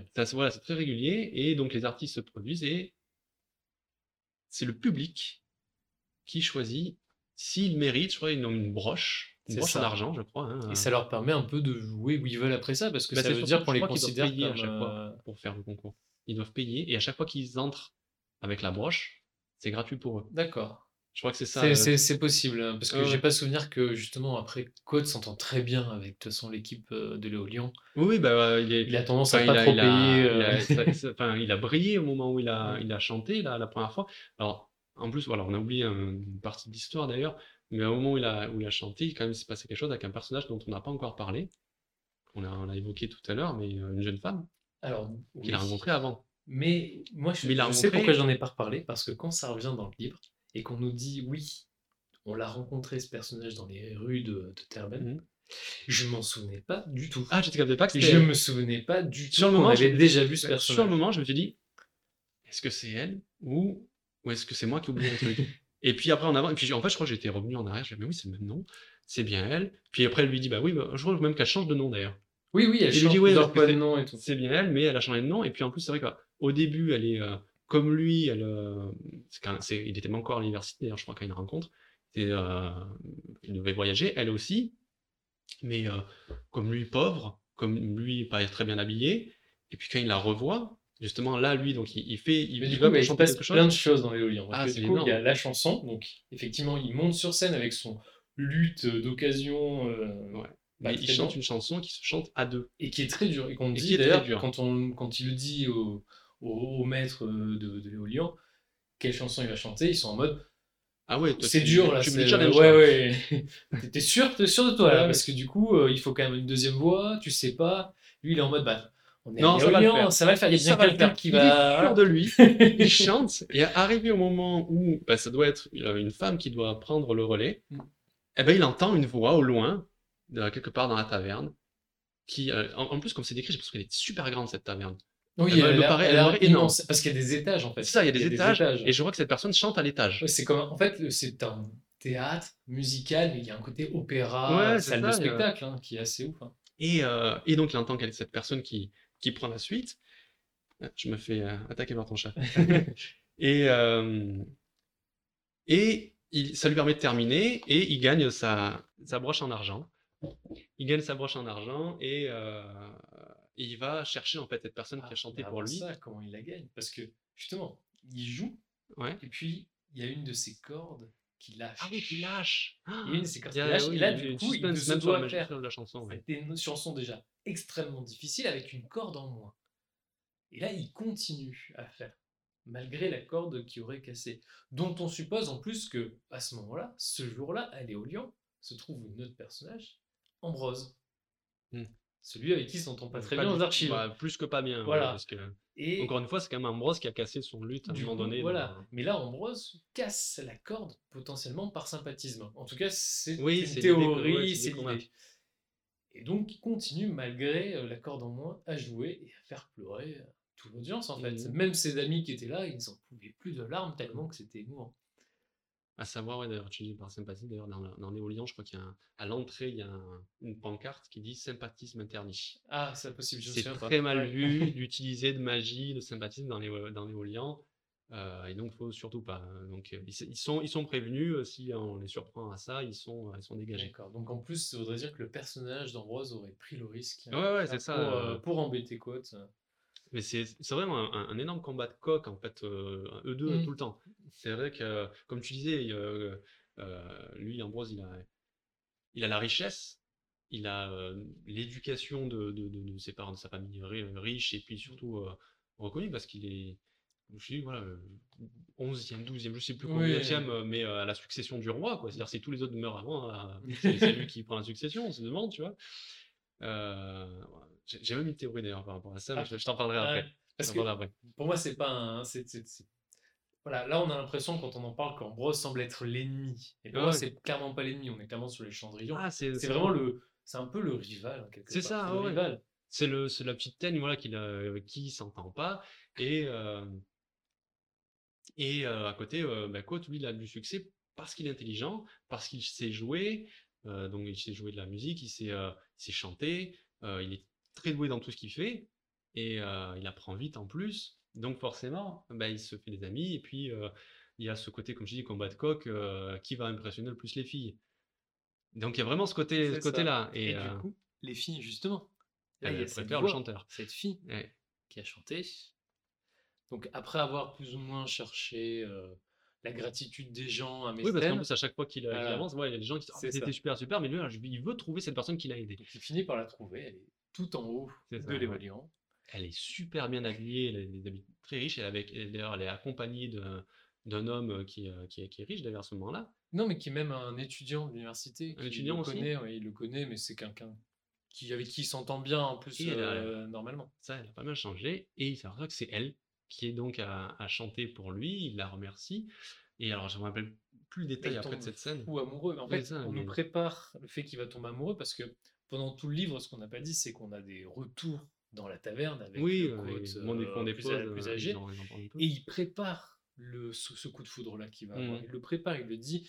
En fait, quand je vais y arriver, je ne serai pas dans la capacité de la décrire mmh. telle qu'elle est vraiment. Elle. Juste, voilà. il dit, je vais parler d'elle. C'est ça elle est, elle est indescriptible mmh. pour lui. Après, Bast, qui l'a déjà vu apparemment. Dit que c'est quelqu'un d'assez euh, lambda au final. c'est juste une jeune femme. Voilà, c'est une belle femme, mais rien de particulier. Alors que pour le personnage de Côte, c'est euh, indescriptiblement euh, supérieur à toutes les autres bien sûr. Donc ce personnage de, Dina, en tout cas, qui se dit être appelé Dina à ce moment-là de l'histoire. Et oh, alors, je, sais qu'à l'université, en plus, il, a, il apprend vite. Et puis, alors, tu vois, quand je me ah, pardon. Je me rappelle quand le lutte est cassé, lui, il a déjà eu des ennuis avec, comme tu disais, avec les professeurs. Oui. Je crois même qu'il s'est, il s'est fait fouetter parce que quand, euh, c'est ça. il a été condamné au fouet. Et c'est euh, déjà une première fois, euh, il va se refaire. Avec le sympathisme peut-être, la coup de la menace. Oui, c'est ça, c'était le. Quand il a... enfin, c'était une menace plus ou moins, mais c'est quand mmh. il a fait le cours et que mmh. on a son. On, a, dit qu'il avait fait du sympathisme, mais pas de manière correcte. Donc il avait eu le droit. Parce qu'il il, il, le fait chauffer les fesses, je crois. Hein. Oui, il, fait un petit prend l'énergie d'une flamme, d'une bougie. Il dit par exemple si je veux faire ça, et puis il vise le professeur et lui, lui fait chauffer le, le, banc en fait, je crois. C'est ça. En fait, et il dit ah, il m'a agressé. Ouais. Après, il faut savoir que quand on essaie de faire, justement, notamment avec le sympathisme et le feu, mmh. on peut utiliser de l'énergie vitale mmh. Pour pouvoir donner de la force, justement, au feu. Ce qui a pour conséquence aussi bah, de pouvoir se mettre en hypothermie et ah de mourir. On se met en danger. Donc euh, c'est dangereux et il y a des concours qui sont faits entre les étudiants au sein même du cours. Et évidemment, Quote est le meilleur, n'a jamais été battu Et ne le sera sans doute jamais. Et il y a les concours, et puis surtout, alors les concours, parce que par contre, c'est, ça fait partie un peu des examens. Oui. Mais ce qui se passe en cachette, c'est que les étudiants parient. Mmh, oui, à chaque fois qu'il se met, euh, y a le et défi. Du coup, il essaie de faire en sorte que les paris lui reviennent. Et bah, c'est-à-dire que surtout qu'en fait, il a, il a une cote qui est euh, très basse. Bah oui, c'est le meilleur. Et donc, il veut faire lever sa cote. Oui. Et euh, il se met en danger à un moment donné en disant, alors je ne sais, plus s'il y a autre chose avant, mais en tout cas, il dit Le pas but- de source d'énergie. Ça. Le but, c'est de, c'est d'allumer une bougie. Ouais. C'est le premier qui allumera la bougie de l'autre étudiant, tout en Empêchant empêchant à ce que sa voilà, bougie soit allumée. bloquer la magie de ça. l'autre tout en ouais. Et il lui dit pas de source d'énergie. Et le prof il le regarde il fait euh, t'es sûr ouais ouais. Et là justement c'est pas le professeur de sympathisme. C'est pas celui avec qui il s'entend pas c'est un autre Ouais. professeur avec qui s'entend euh, plutôt bien Ouais, à ce moment-là. Et euh, et parce que je me souviens qu'en plus il, il est cool avec lui. Et donc en effet euh, il- je sais plus contre qui Contre un, contre un très bon étudiant, j'ai plus le nom, parce que c'est- c'est, euh, ça reste un personnage c'est un, mais- un gros combat de mais genre, d'étudiants à c'était- ce moment-là. c'était c'était le deuxième, hein, c'est celui Ils qui finissent, peut ils sont, potentiellement. ils euh, sont euh, très froids, justement, ils ont perdu énormément de- de- de- d'énergie corporelle, euh, et lui, il a gagné. Mais du et coup, il a justement- fait baisser sa cote parce que Il a fait baisser voilà. sa cote, il gagne, et justement, le professeur vient le voir, et il lui dit alors, elle était à combien ta cote à la fin? Mais en gros, de suite, il dit, je sais ce qui se passe, j'ai étudié, tu comprends, c'est le j'ai été étudiant moi Ouais. aussi, euh, je sais très bien ce que vous faites comme connerie, et j'ai bien compris ta bêtise à toi. T'es stupide d'avoir fait ça parce que tu t'es mis en danger, mais euh, j'ai bien compris, quoi. et il dit, et puis je crois que sa cote a été montée à je sais plus combien, euh, Mm. donc il a gagné, il a gagné pas mal d'argent. Et, et ouais, en effet, donc voilà, il, y a- il se, il se passe ces choses-là, il y a ces petits défis, il, a- il avance en fait dans l'université, on, on le voit évoluer, et il, a- il évolue aussi, enfin, donc, justement par rapport au droit en fait. C'est-à-dire que dans l'université, le, le- la première fois qu'il s'est fait fouetter, il connaissait rien des règles de Mm. l'université, que ce soit ça, que ce soit pour la bibliothèque. Et euh, il y a eu ce, cette scène donc, du lutte cassé où donc il joue, il y a tout le monde autour de lui, euh, il, a, il, a, il a une cote énorme avec, avec Alors ça, D'ailleurs, ça pas que vient vraiment plus tard hein. dans le tome. hein. mais euh, il, il se- il se fait euh, quand il est cassé justement le, le- En fait, en fait, je crois que c'est ça. Le, son premier lutte qu'il a récupéré de sa famille, ouais. je crois qu'il le casse, mais à Tarbin dans ses jeunes années. ah c'est avant ouais, le et le lutte cassé par Ambrose, qui est celui acheté d'occasion, ça vient bien plus tard. En fait, ça vient presque à la fin du livre. d'accord Ça vient presque à la fin du livre. Ok. Et là, ouais, je sais qu'il il, il a bien étudié les trucs et il arrive à charger Ambrose, mais, euh, mais de, façon bien correcte. C'est-à-dire qu'il dit non, non, il y a pas, il s'est pas passé une seule chose. De vrai. Il s'est passé deux choses. Et donc, il va être puni pour deux choses. Il leur dit bien, il dit il m'a volé mon lutte. Donc, il doit être puni pour un vol de lutte. Mais s'il me l'avait rendu, il y aurait juste un vol.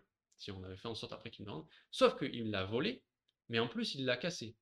Et puis euh, le maître qui dit Oh, mais euh, en fait, il est obligé de le voler, de toute façon, pour le casser. c'est la même chose. Non, non, non. Il aurait pu venir le casser sans avoir besoin de me le voler. Il l'a volé, et puis il l'a cassé. Donc il y a deux choses. Donc je porte plainte pour ça. Enfin, je porte plainte en Oui, c'est ça. et pour ça. Donc, pour ça, il y a telle punition, je le sais, je l'ai lu dans, dans vos règles, et pour ça, il y a telle punition, je le sais, je l'ai lu dans vos règles. Donc, il arrive à le. À Sauf que lui, il est accusé d'autre chose. Et à ce Mais moment-là, on y reviendra, je ouais. pense. Parce que c'est accu- son accusation, elle est très importante pour. Oui, pour oui, oui, oui, Et oui, oui.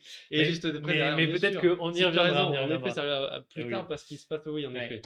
Parce que là, quelque chose qui va être important et qui va être un peu euh, en parallèle de toute l'histoire, c'est donc un peu le, euh, la relation Côte-Dena, Mm. où en fait, bah, elle est un peu inattrapable. Elle est toujours en train de disparaître partout. Mm. euh, il la cherche, il va aller au lion en espérant retomber dessus. Enfin, quand ils tombent dessus, ils sont super contents, ils se font dévirer euh, à la, Et la pleine nuit. euh. Mais elle est toujours en train de redisparaître et il se trouve qu'elle est souvent aussi avec un nouvel homme Mm, au bras. euh, Et qui- toujours un fils de riche. euh, Voilà. Et, et du coup, c'est quelqu'un qui est désiré par beaucoup d'hommes. Donc, il y a ce- cette relation un peu différente qui fait que, bah, par contre, Coates, lui, revient toujours dans son cercle à elle. Mm. C'est le seul. autres, euh, voilà. Alors que les autres, une fois que la relation est finie, la relation est finie. Et donc, cette relation va être importante puisque, à un moment donné, il doit la rejoindre à l'éolien. C'est le rendez-vous. Peut-être qu'ils seront, peut-être qu'ils se mettront ensemble, peut-être pas. Mais il est en train de travailler la cigalerie avec le maître à cigalerie. Et il y a euh, le feu qui se démarre. il y a un feu. Pas à l'éolien, à l'usine de cigaderie. À l'université, il y a le feu qui arrive. Et il commence à réagir très vite et à sauver une des camarades qui allait se faire prendre dans les flammes et, à très vite partir. Et il va y avoir commencé à avoir une légende aussi autour de lui du celui qui ne craint pas le feu. Parce qu'il est capable de sortir Ça fait partie des, trucs qu'on voit au tout début, c'est celui qui ne craint pas le feu. On lui a donné énormément de noms, énormément de, de, choses, et là c'est une des choses en effet qui a révélé qu'est-ce qui s'est qu'est-ce qui s'est vraiment passé. Il y a celui aussi qui ne craint pas la douleur. Parce que quand il se faisait fouetter, il ne voulait pas montrer qu'il était enfin, pouvait souffrir. Donc il avait pris des drogues en fait, il avait pris des, mmh. médicaments pour euh, atténuer la douleur en amont. Ce qui l'a empêché de saigner, et il a fait moins mal. Sauf que bah, celui qui ne saigne pas, ok, sauf que pour le soigner derrière, ça a été compliqué. Parce qu'il avait dit, alors il l'a il a, il a avoué directement au maître de, au maître soigneur, maître soigneur, il lui dit bon, euh, je vais te donner ça, et puis il lui dit bah en fait euh, j'ai déjà pris telle drogue juste avant. Ah, et donc je peux pas, je vais être obligé de te recoudre sans utiliser de, d'antidouleur, parce que sinon ça va te, ça, va te tuer quoi. C'est ça. Et, euh, et ouais, donc ça, ça le posait problème. Mais bon, il faut bien se faire recoudre après quelques coups de fouet. après, il y a le risque, c'est que il est parti de l'université parce qu'il entend une rumeur au loin, comme quoi euh, il y a eu un massacre, il y a eu des flammes bleues. Mmh. Et là, il se dit, ah, c'est les indices que j'ai, des cendrillons, il va falloir que je vérifie. Quoi. Sauf que bah, c'est loin, et qu'il n'a pas l'argent, et qu'il veut y aller très vite pour que bah, il y ait encore des traces, des preuves, des témoignages. Donc il va revoir sa prêteuse sur gage mmh. pour lui redemander une énorme somme pour pouvoir se prendre un cheval. Sachant que cette prêteuse sur gage, elle fait, elle fait du sympathisme et possède un de ses cheveux en gage d'être sûr du remboursement de ses dettes. Il il finit par euh, avoir la somme qu'il désire. Et il part donc de l'université pour voir ce massacre et ces flammes bleues. C'est là que je suis plus. Est-ce que c'est là qu'il va à la ville? C'est la ville de Trébon, c'est ça? C'est ça. C'est là qu'il arrive à la ville de Trébon. Et alors là, je crois qu'il se passe plusieurs choses à la fois.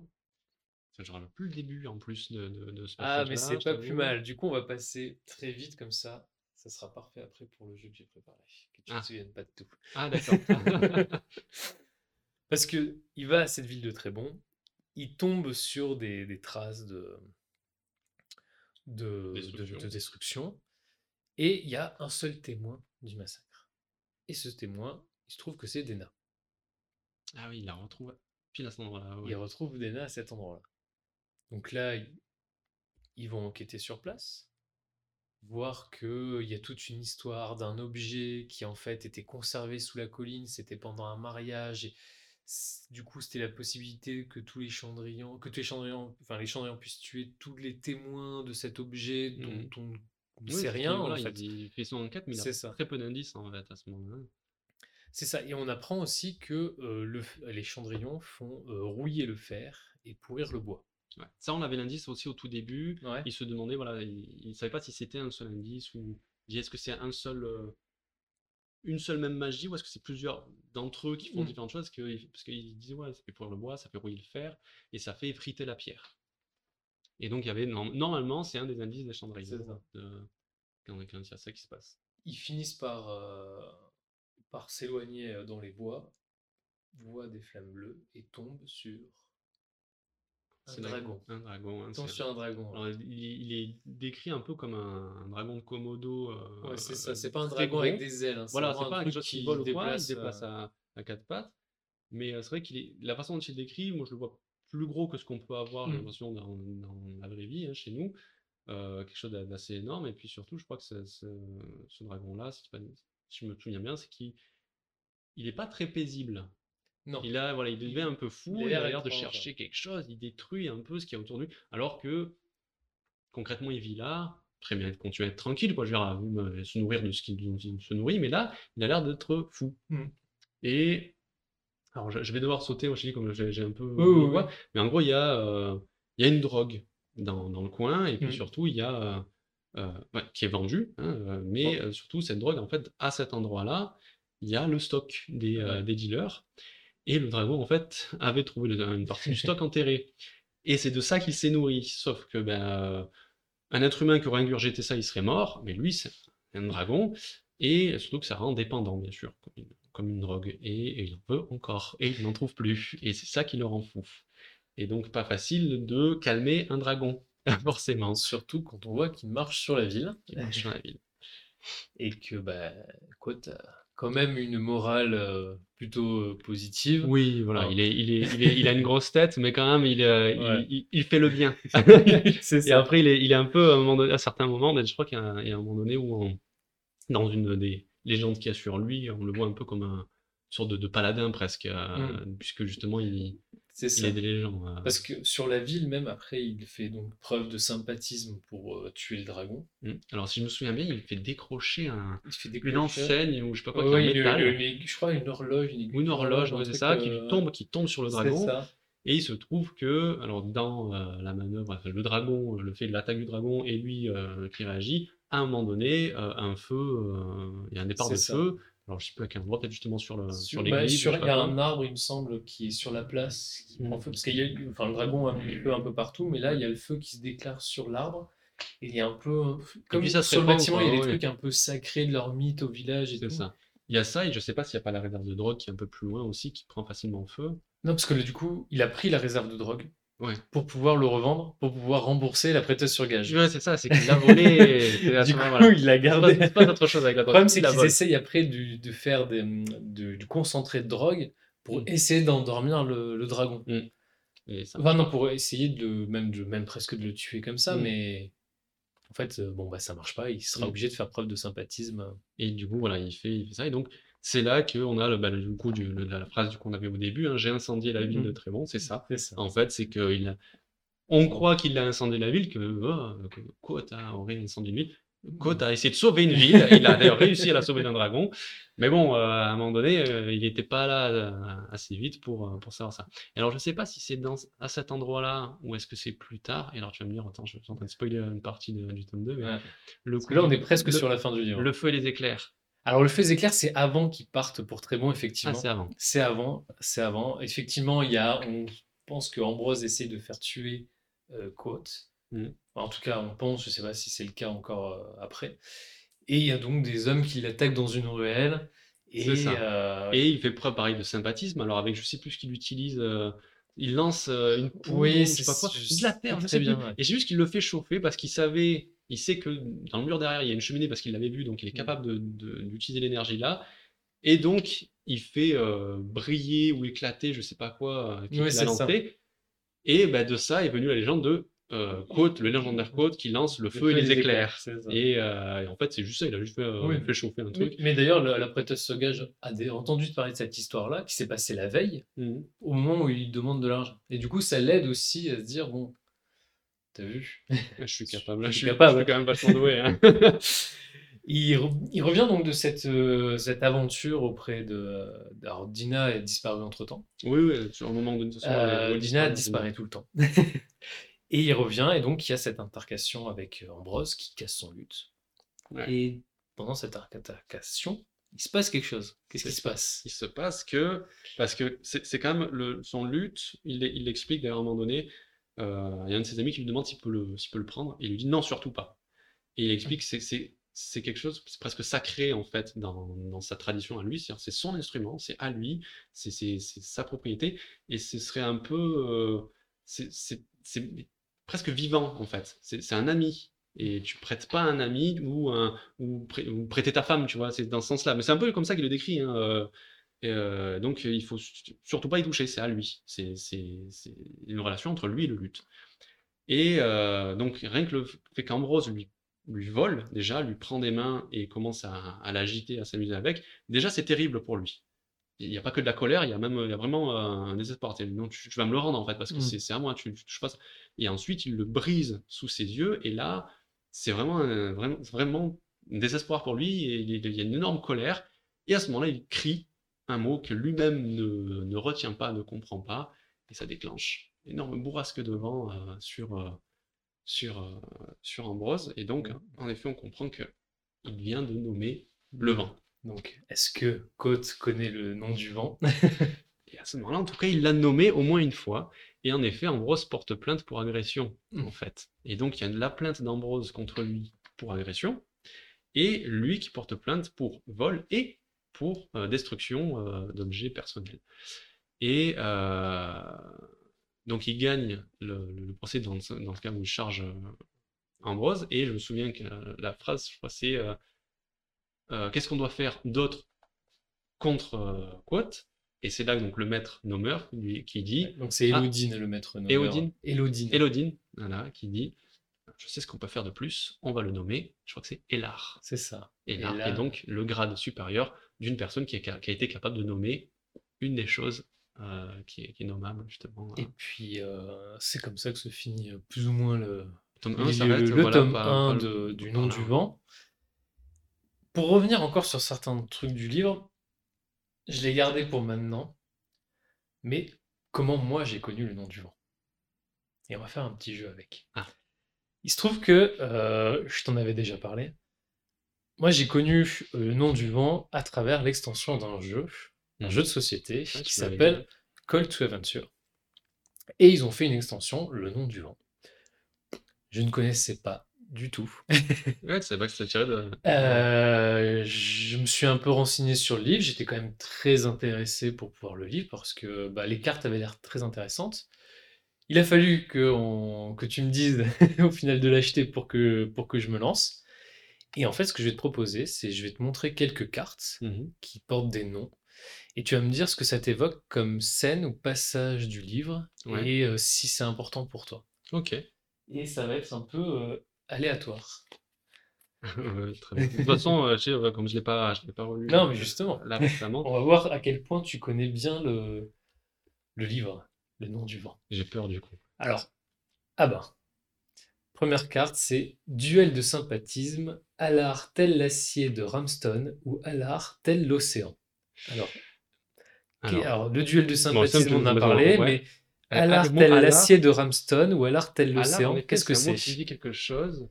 Alors, c'est pas un grade de l'université. Euh... Euh, ouais, parce que c'est quelque chose, l'Alar, je crois. Euh... Je crois que c'est. Je sais pas si c'est pas une, une, comme une technique ou quoi dans. Quelque chose qu'ils apprennent, qu'ils apprennent par rapport à la magie. Là, tu vois, j'ai que ça qui me vient. C'est un peu comme quand il. Ouais, parce qu'il apprend pas, c'est pas Benti qui lui apprend, je crois. Qu'il apprend, quand je dis le, cœur de pierre, il lui apprend euh, le, fait de, scinder son esprit en, plusieurs cases, tout ça. Donc, je sais pas si c'est pas ça là. À l'art, c'est donc euh, un grade, c'est ça? De, de l'université. C'est un grade? Je sais pas. Ah, non, je crois pas que ce soit un grade, moi. Parce que les, grades, je crois, parce que comme on a dit, il y a Elar, mais à chaque fois, il y a une, il y a une apostrophe en plein milieu du mot, je crois, dans, les grades. L'Alar, je crois que c'est une technique de magie, pour la magie, je crois. Je sais pas si c'est pas le fait justement de scinder son esprit en, plusieurs morceaux. Non? Alors peut-être, j'ai pas la réponse. Hein. Ah mince. Ah non, je suis désolé. Ah mais c'est le ah. hasard. mais si ça se trouve, l'information n'est même pas dans le tome 1. Peut-être. ok, on va essayer une autre. Alors, un sans nom. Et sur l'image, on voit un roux en train de nettoyer un verre derrière un comptoir. Ah bah alors là oui. forcément, ça c'est le tout début. Voilà, on a un, voilà, un, homme de 30 ans roux avec la, queue de cheval. Donc c'est en effet, euh, on ne l'a pas évoqué, ça que il est décrit comme un, un roux euh, avec les cheveux longs et euh, il est d'ailleurs assez fier de, sa crinière rousse. et donc là, on a vraiment l'image de l'aubergiste au tout début. Hein. C'est vrai que c'est une image jeune qui homme dans le livre. fatigué, qui paraît un peu plus vieux, voilà. Et puis on a, on a cette idée de, bah, de la chevelure, je trouve, qui revient souvent, parce que ça fait comme des flammes, en fait. C'est oui, comme ça. quelque chose d'enflammé, c'est pas quelque chose de courant. Au, tout début, il, il, y a une description, il dit, voilà, sa chevelure qui était à l'époque très flamboyante, est aujourd'hui euh, plus, euh, plus sale, plus, euh, plus terne, justement parce qu'un mmh. aubergiste, et, donc il va arriver plein de choses. il, paraît plus, plus vieux. Là, on a une carte, c'est Amir Zélé. Alors, c'est quoi un Amir Zélé? Aucune idée. Je peux pas te dire. Alors, sur la carte, on voit un une sorte de, de chevalier à pied avec, un, avec une torche. Il semblerait que les amirs ce soit les adversaires des Chandrillons, d'après les différents contes ah que racontait l'aubergiste justement quand il était allé. Il y a les Chandrillons contre les Amirs, c'est comme un peu les anges contre les démons. De, Ok. Ah, donc il y a. Ah bah alors là, Rélar. Ah bah donc voilà. Ah mais ça c'est ça, c'est une, une de ses amies à l'université. Alors il n'y a pas l'image donc il faut dire. Oui, alors on, voit, on, voit une jeune... on voit une jeune fille qui tient euh, une, bague, une, bague en, en, pierre. Et justement, euh, cette, euh, cette jeune femme, euh, qui est une, une, étudiante très douée, c'est la première à nommer quelque chose en fait. Et justement, alors je ne me rappelle plus le, nom, le maître nommeur, tu m'as dit qu'il s'appelait Elodine. Et Elodine. Donc il, il, invite toute la, toute la, classe en fait. Il lui dit, ben, vas-y, il, lui, lui donne une, un, un, caillou, je crois, hein, simplement. Elle prononce le mot pour le transformer en bague. Et en fait, c'est une tradition. Quand tu connais le nom de quelque chose, tu en fais une bague euh, que tu portes. D'ailleurs, je me suis toujours demandé euh, comment ils arrivent à porter la bague de feu, mais euh, voilà. c'est pas décrit ça, je crois. Non, ça me. Et donc, elle fait cette bague de pierre en nommant, en nommant la pierre. Et. donc, ouais, elle, est la première. donc, Rélar, c'est ça, hein, pas Hilar la première Rélard de, de, cette classe-là, cette promotion. Je ne me rappelle plus comment elle s'appelle par contre. Euh, les noms, je ne me rappelle plus le nom de euh, ses amis. Une autre carte. Alors, on n'en a pas parlé, pourtant c'est évoqué. Ah, effet. Effet. Ah. Alors l'effet F-A-E. Alors. Euh, Mais il y a pas mal de légendes en pré. Trop ce que c'est il y a, des légendes euh, sur pas mal de créatures. En fait, déjà au tout début, on a ces, démons araignées un peu bizarres qui arrivent euh, dans, la ville de l'auberge, mais, mais euh, même voilà, dans son passé, apparemment, il y a pas mal d'autres choses. Ah, les. Les Skrell, c'est. C'est ces espèces d'araignées, C'est ça, hein, on, les voit justement. Bah, c'est vraiment l'image de que j'avais quand, quand, je lisais le, livre. Hein, Sauf que là, tu vois sur l'image de ta carte, il y a juste un, feu de camp, alors que lui, il a mis un chaudron dessus. Il y a un chaudron et c'est ça qui les attire. Ah ouais, il va falloir. Il a mis quelque chose. Euh, du coup, c'est un jeu, hein, précision. Oui, non, mais c'est des, des, très belles illustrations que tu empêches. Hein.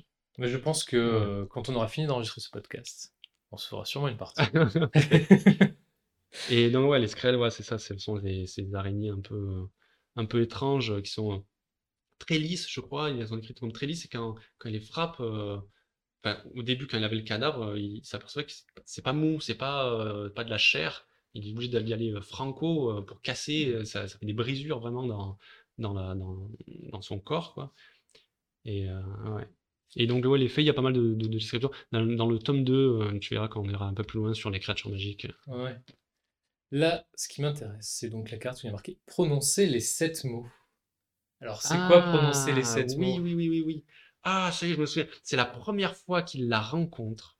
Ah, c'est. Alors ça, c'est euh, la, la, vraiment la partie certainement la plus romantique de, cette histoire, de, de, ce, de ce roman. C'est vrai que je crois que quand il la voit la première fois, il voit Dena, donc la, première fois, donc justement quand il voyage, il lui dit une phrase. Alors je ne sais même plus ce que c'est que cette phrase. Mais dans cette phrase, il y a sept mots. Et euh, elle lui répète en fait que il lui a prononcé ces sept mots et c'est comme ça qu'il l'a conquise un peu, en gros. C'est grâce à ça que euh, il aurait prononcé n'importe quoi d'autre. Elle serait jamais revenue le revoir, elle aurait jamais eu. Enfin, elle aurait, elle aurait euh, sûrement disparu, elle l'aurait jamais revu. Mais elle avait envie de le revoir à cause de ces sept mots. Et genre, tu les as Ah ouais? Alors non, parce que pour moi, c'était autre chose, tu vois. Ah non. Pour moi, c'était c'était la légende qui disait que si tu arrivais à dire cette phrase composée de sept mots, tu pouvais avoir n'importe quelle femme. et du coup, souvent, il essaye de prononcer des phrases de sept mots et elle lui fait remarquer, tiens, tu prononces souvent des phrases de sept mots. Ah oui? Ouais. Ah, c'était ça. Et peut-être, là, pour le coup, euh, ah, mais moi, c'est plus ce souvenir-là que j'ai. J'avais l'idée de. Euh, il, a il a quand même, la première fois qu'il l'a vu, il a prononcé sept Ok, alors c'est possible qu'il l'ait déjà fait. Et moi, j'ai l'impression que justement, elle lui dit que à chaque fois, il lui prononce ah, sept mots, mais que lui, il cherche toujours Les à, à, dire c'est quoi ces sept mots qu'il faut ah, dire, qui fera en sorte qu'elle sera amoureuse de moi. Ou que, en fait, euh, que n'importe quel homme pourrait prononcer. Et qu'on ne connaît pas vraiment encore ces sept mots dans l'histoire. Qui lui vient de, de, plus tôt, du coup, peut-être? Ah. Alors là, une carte où il y a marqué le, lire de le lait de Cire Savien. Pardon. Le lait de Cire Savien. Qu'est-ce que c'est que le lait de Cire Savien? Là, vraiment, rien du tout. Il n'y a rien qui ah. Là, je suis désolé. Alors, on voit un, jeune garçon rouge jouer du luth, donc ça, c'est certainement Quote qui est représenté. C'est la balade, du coup, qu'il joue à Léolian. D'accord. Et qui est donc euh, extrêmement dur à jouer. C'est celle-là spécifiquement qui, lui fait, qui le fait avoir la, broche euh, à ce moment-là? Je crois bien, D'accord. Alors là, c'est un personnage, je pense, qui n'apparaît pas dans le tome 1, si je me trompe, parce que ça ne me parle pas, mais le personnage est évoqué. C'est Félurian. Ah. Euh, ah. Quand je disais qu'on avait bah, dans le tome 2, en effet, elle est, ah. elle, est présente. Donc Félurian, on n'en sait pas plus euh, Il est évoqué, elle est évoquée dans le. elle est évoquée, son nom est évoqué dans le, dans le livre. Alors, alors dis-moi, attends, avant que je dise quoi que ce soit, tu en sais quoi, toi, du coup? Félurian, pour moi, c'est euh, c'est une, une fée, une faille.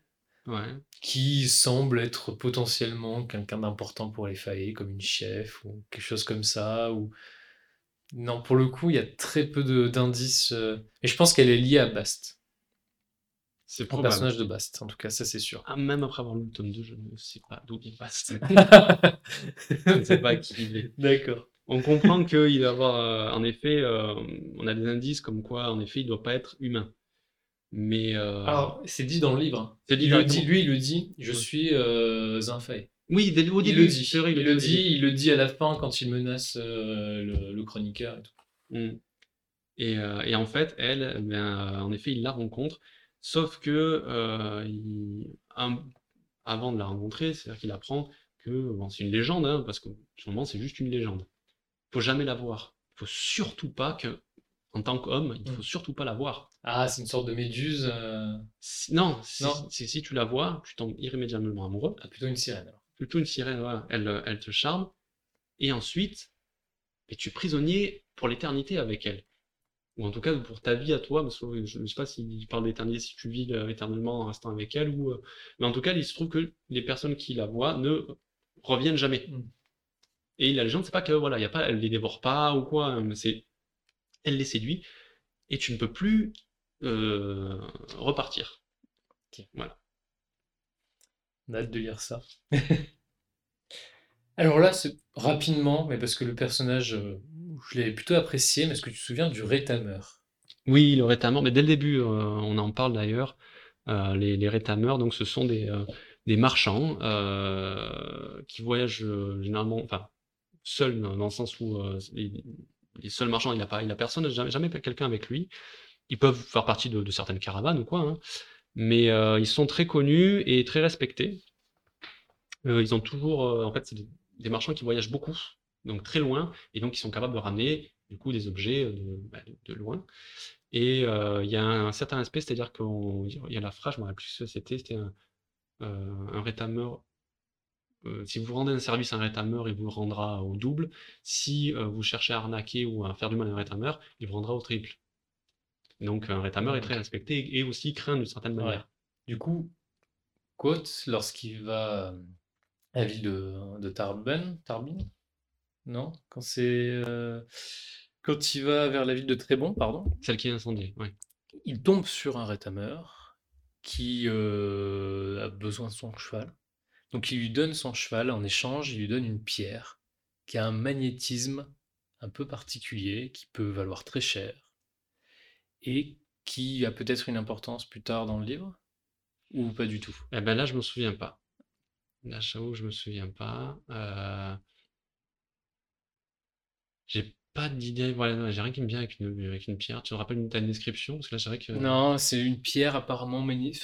ça a l'air d'être une pierre un peu aimant, comme une pierre peut-être d'astéroïde ou de ouais. quelque chose de, de, de, stellaire. Il y a plusieurs moments, après même dans le tome 2, où il part, il va aller à un autre endroit et puis il revient, il arrive des choses, et euh, il revient, et d'ailleurs, à chaque fois qu'il revient, finalement, il arrive avec soit un fait héroïque, soit de nouvelles connaissances, soit. Euh, Après, c'est le principe aussi de la quête. le personnage ça, il vraiment, avec. Euh, il y a vraiment, ouais, c'est, avec un gain. Il arrive énormément de choses à, son jeune âge, en fait.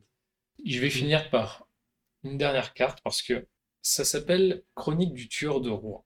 Or, Quote n'est pas un tueur de roi dans ce livre. Ah non.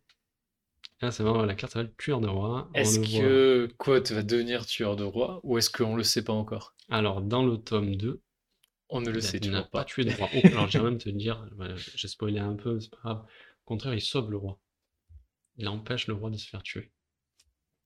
Donc on va imaginer qu'il va y avoir un quiproquo de la situation peut-être? Ah non, non, même pas, non, non, non, parce qu'après le roi paye euh, pour ses études. Donc, euh, en fait, mon alors je, du coup, j'ai le droit de dire mon hypothèse. en fait, c'est à la fois une hypothèse et, une certaine envie, euh, parce que, comme on parlait d'Ambrose tout à l'heure, on apprend vraiment à le détester ce personnage. Oui. C'est qu'à chaque fois que que, qui, qui, qui, fait une crasse à, un quote, en fait, c'est toujours, ça, va toujours plus en plus loin, jusque justement en lutte cassée, mais à chaque fois il, se voit, il y a toujours un moment où il se passe quelque chose, quoi. Et t'as pas mal de tester, tu te dis, c'est pas possible, ce, personnage, une fois qu'il sera adulte, il aura du pouvoir, puisqu'il va prendre la place de son père, euh, sachant que bon, ils ont, des terres et tout. Qu'est-ce qu'il va faire euh, C'est vraiment une personne très mauvaise. Et, euh, dans ma tête, dis, bon, ok, il est 13e à la succession. Autant il, y a un moment donné où c'est lui qui arrive à la succession, hein, dans les 10-15 années qui, arrivent, il arrive à la succession, c'est lui qui devient roi. Et donc c'est lui, qui, se lui qui, se fait tuer par, par Quote à un moment donné, parce qu'il y a un moment donné, il va s'en prendre un Quote et lui, il le tue. Alors moi, j'aimerais pas, parce que je trouve que Ambrose est un personnage trop bête pour mériter ne serait-ce C'est vrai que voilà, il est bête. bien sûr, bien sûr, mais est-ce que, enfin, il est à l'université, il apprend quand même pas mal de choses, même si il est obligé de payer parce qu'il ne réussit pas aussi bien que, que Quote, euh, il apprend quand même pas mal de choses. Et donc, il gagne en connaissance, en pouvoir. Et donc, mais tu sais, c'est cette envie de, de, mm. de, dire, elle va jusqu'au bout, quoi. À un moment donné, je crois que c'est décrit au début du, du, du, livre, il le tue en pleine rue. Et je crois qu'il y a écrit que les, les pavés de la rue encore le souvenir de, de, de, cet événement. Alors je sais pas si c'est qu'ils sont restés rouges du sang ou est-ce qu'il a utilisé de la magie et que du coup ils ont été cramés. Ouais, c'est pas juste une référence à leur intercation euh, dans la rue euh, à ce moment-là. Euh, on ne sait pas exactement ce qui se passe, mais en tout cas voilà. Et du coup j'ai cette image en effet, tu vois parce que là sur ta sur ta carte, donc il y a écriture de mmh. roi, on voit, bon c'est certainement code puisqu'on voit un roux avec une épée, mais en pleine forêt. Et d'ailleurs on le voit entouré de de feuilles comme s'il y avait une brosque devant. C'est histoire de bien mettre l'idée en tête. Mais euh, ouais, il a dû le tuer voilà, dans, la, dans la ville euh, où vit le, roi. Et d'ailleurs, comment d'ailleurs, il a réussi à échapper à la guerre de quoi Enfin voilà, on sait qu'il a tué un roi. Et ça, il, en plus, ah, il, le, titre. Il, il, ne dément pas. C'est le ça aurait pu être juste la légende. Est-ce qu'il a vraiment tué le roi? Et en fait, non, c'est faux. Non, il le dément pas j'ai tué le roi, je vais vous expliquer euh, d'où ça vient, quoi. Il démarre euh, son histoire, j'ai 7 ans, ça va prendre 3 jours pour raconter ça. Euh, à la fin du tome 2, il y a encore pas mal à raconter. c'est sûr qu'en une seule journée, ça va suffire. Et ça, justement, la transition est toute faite parce qu'il y a encore des trucs à raconter. Et donc, Patrick Rothfuss n'a toujours pas écrit donc, ce mm. troisième tome. Par contre, j'aimerais revenir rapidement quand même sur, bah, sur l'auteur. Euh, revenir déjà sur euh, qui il est, puisque euh, cet auteur est né le 6 juin 1973 à Madison dans le Wisconsin. Auteur américain de fantasy, il a écrit donc le chronique de Tueur de roi, mais avant a été repoussé par plusieurs maisons d'édition avant qu'il finisse par, par en trouver une. Et c'est devenu un best-seller salué par la critique, qui a fait partie du New York Times Best-Seller List. Le deuxième tome a lui été récompensé par le prix David Gemmel. Et on a très peu d'informations au final sur, euh, sur sa vie, ne serait-ce que qu'il enseigne à l'université, donc c'est un enseignant d'université, qu'il tient une chronique satirique, qu'il ferait de l'alchimie, mais surtout, moi, ce qui m'a beaucoup plu, c'est ce qui est même écrit au dos du livre, c'est qu'il pratique la, désobéissance civile. Mm. Donc, on est plutôt sur un auteur qui doit, qui, enfin, qui a un certain engagement en tout cas, à la fois dans sa vie personnelle et, euh, et dans ses passions, parce qu'il nous fait croire qu'il fait de l'alchimie, qu'il euh, qu'il voilà, qu'il fait euh, des satires. Qu'est-ce que qu'est-ce que tu, tu, sais à peu près de, ah, je cet auteur? Beaucoup renseigné. Alors je sais que je m'étais renseigné en fait au début, mais pareil quand j'avais acheté le livre, ça fait ça, date du coup. Euh, j'avais pas vu beaucoup de choses, mais c'est vrai que de, voir ça, ça, en fait, ça, ça a l'air d'être un. Tu vois, professeur d'université, on dit qu'il fait de l'alchimie, qui. T'as l'air t'as l'impression de, du Moi, c'est la, ou quoi. désobéissance civile que. Mais tu sais, quand, tu le vois décrit comme ça, eh ben, je le retrouve dans son personnage de, du maître nommeur, justement. Ouais. Tu sais, tu as l'impression de le voir un peu, un, peut-être pas aussi fou parce que il est, je te garantis qu'il est timbré. Tu verras aussi dans la suite, il est timbré le, le, professeur. Mais euh, de, ouais, c'est un personnage. C'est, c'est, voilà. Est-ce que tu as vu à quoi il ressemblait? Ouais, c'est un barbu. C'est un barbu, roux, roux, il est roux. Bon, il se blanchit, mais euh, il, a une gueule et en fait. Quand t'entends qu'il fait de l'alchimie, tu, le, tu vois vraiment un vieux, un vieux alchimiste ouais, en train de faire ta en fait, la chimie, un alchimien. C'est pour ça que Côte de 30 ans derrière la taverne, j'arrive pas parce qu'en fait, je vois lui, je vois Patrick Rufus mm. Dans le rôle du tavernier qui raconte son histoire, le rouquin bourru. Vas-y, je vais vous raconter euh, toute ma vie et puis j'y vais. J'ai l'impression qu'il y a peut-être quelque chose de. Est-ce qu'il y aurait pas. Il y a de lui, de toute façon, forcément. Dans, bah, de toute façon, un auteur, je pense qu'il y avait toujours un peu de lui dedans, il y a forcément du ressenti ou quelque chose. Dans... Mais c'est vrai que là, c'est. Euh, ça peut arriver que ce soit distillé dans plusieurs personnages. Là, ça a l'air d'être. Euh, peut-être mis dans, dans, un personnage, euh, au maximum deux, mais c'est vrai que ouais, euh, il y, a, y, a beaucoup de lui dans, dedans, on dirait. Euh. Après, c'est vrai que, à part le fait qu'il y ait peu d'informations sur lui, il, est très présent sur Twitter. Ah, je suis pas, moi, donc. Moi non plus, mais pour, pour ce podcast, j'ai fait des recherches. Et il y a un post qui est en top post sur Twitter de, de sa part, où il, il tweet euh, quelle que soit la question euh, que vous posez sur vos propres choix artistiques, juste rappelez-vous que Picasso a dessiné un cul. Et il nous met une image d'un cul signé Picasso. Et je pense que ça en dit aussi, en fait, ça résume pas mal un peu la personnalité euh, de cet auteur. Après, je sais pas ce que t'en penses. Mais là, êtes un peu provocateur, mais, ouais. mais tu sais, c'est c'est une façon d'apprendre aussi, une façon d'apprendre que j'aime bien. Euh, je, tu vois, quand je me suis présenté, je suis prof, hein, j'aime bien aussi provoquer un peu les élèves, et surtout pour faire réfléchir. Et euh, c'est un peu la, la, Du coup, je parle très loin. C'est un peu la façon de Socrate, si tu veux, euh, où il provoquait, il posait des questions. Enfin, dans, dans les textes de Platon, puisque pas de preuves, tout ça. Bon, je, vais pas refaire l'histoire. Mais voilà, euh, Socrate, c'est voilà, il provoquait, posait des questions, et puis il cherchait plus loin, et puis il cherchait plus loin, et puis euh, euh, enfin, il a été accusé de, de détournement de la jeunesse, hein, désobéissance civile, justement. Mmh. C'est pas, c'était pas bien de, remettre en question les divinités et tout ça. Donc, de la, façon dont il est décrit là, bah, c'est vrai qu'on c'est un peu ce qu'on voit, quoi, hein, mmh. de, de, de, provocateur, de te faire réfléchir un peu en plus, il a l'avantage, voilà, bah, bah, il, fait, il peut simplement faire ça avec ses étudiants euh, en classe, mais de pouvoir écrire, d'avoir sa chronique hein, euh, satirique, bah, ça lui permet de toucher plus de monde euh, avec son, pas juste son avis, mais justement de, permettre aux gens de réfléchir et de d'avoir leur propre avis. Et donc, c'est, enfin, ça, pour moi, ça a l'air d'être un personnage vachement sympathique mmh. de, de, toute cette réflexion, de tout, ce qu'il fait. Quoi. Bah, apparemment, en tout cas, il est facilement abordable puisque euh, les fans, apparemment, lui textotent, euh, lui envoient des tweets tout le temps pour lui demander évidemment donc euh, la suite. Et il répond toujours donc de manière satirique. Et moi, je voulais savoir, avant de faire des liens, même avec d'autres œuvres qui seraient, qui seraient présentes dans ce livre, c'est c'est quoi que tu aimes dans ce livre? Est-ce que c'est est -ce c'est juste l'histoire? Est-ce qu'il y a aussi l'écriture? Elle-même? Est-ce que euh, c'est euh, c'est sa forme? Est-ce que c'est l'univers? Est-ce que c'est ses personnages? Quel est pour toi l'élément en fait qui te fait aimer ce livre peut-être au-dessus euh, au-dessus de tous les autres? Ben, En fait, l'écriture, tu sais, quand c'est bien écrit, comment dire? Ça, va être bizarre dit comme ça, mais quand, c'est bien écrit, je le remarque pas. Exactement, c'est ça. Je le remarque quand c'est mal écrit. Et ça, ça m'est déjà arrivé de, de, lire un livre, je dis ça va trop vite, ou c'est mal dit. Et en fait, c'est aussi, c'est un peu comme euh, j'ai mon meilleur ami qui, qui, joue beaucoup de musique, et, euh, et c'est le truc qu'on connaît des musiciens, c'est-à-dire que quand, quand, ils jouent bien leur musique, tu dis rien. Il fait une fausse note. dis, ah, il y a un problème là.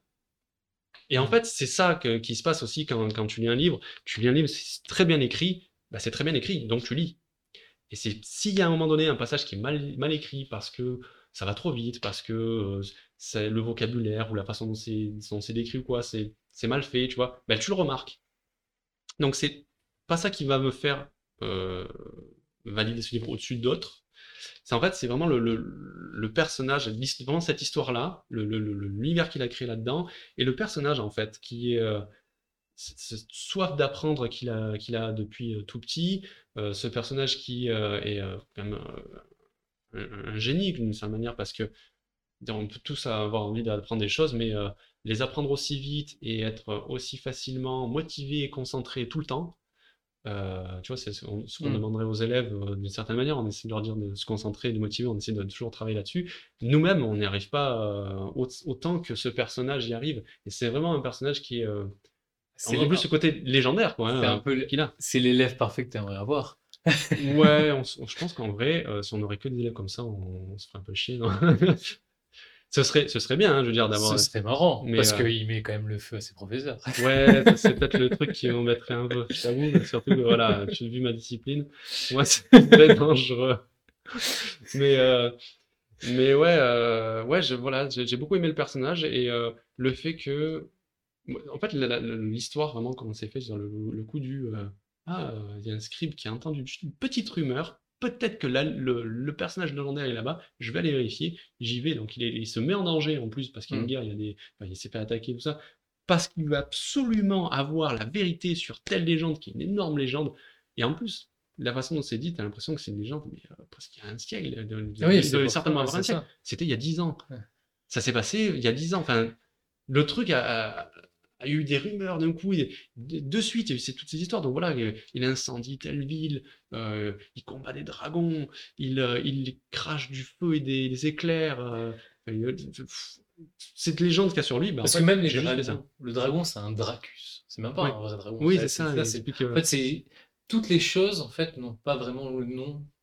Oui. En fait, les gens donnent des noms qui sont issus de, de, l'héritage du fantastique, de la mmh fantasy.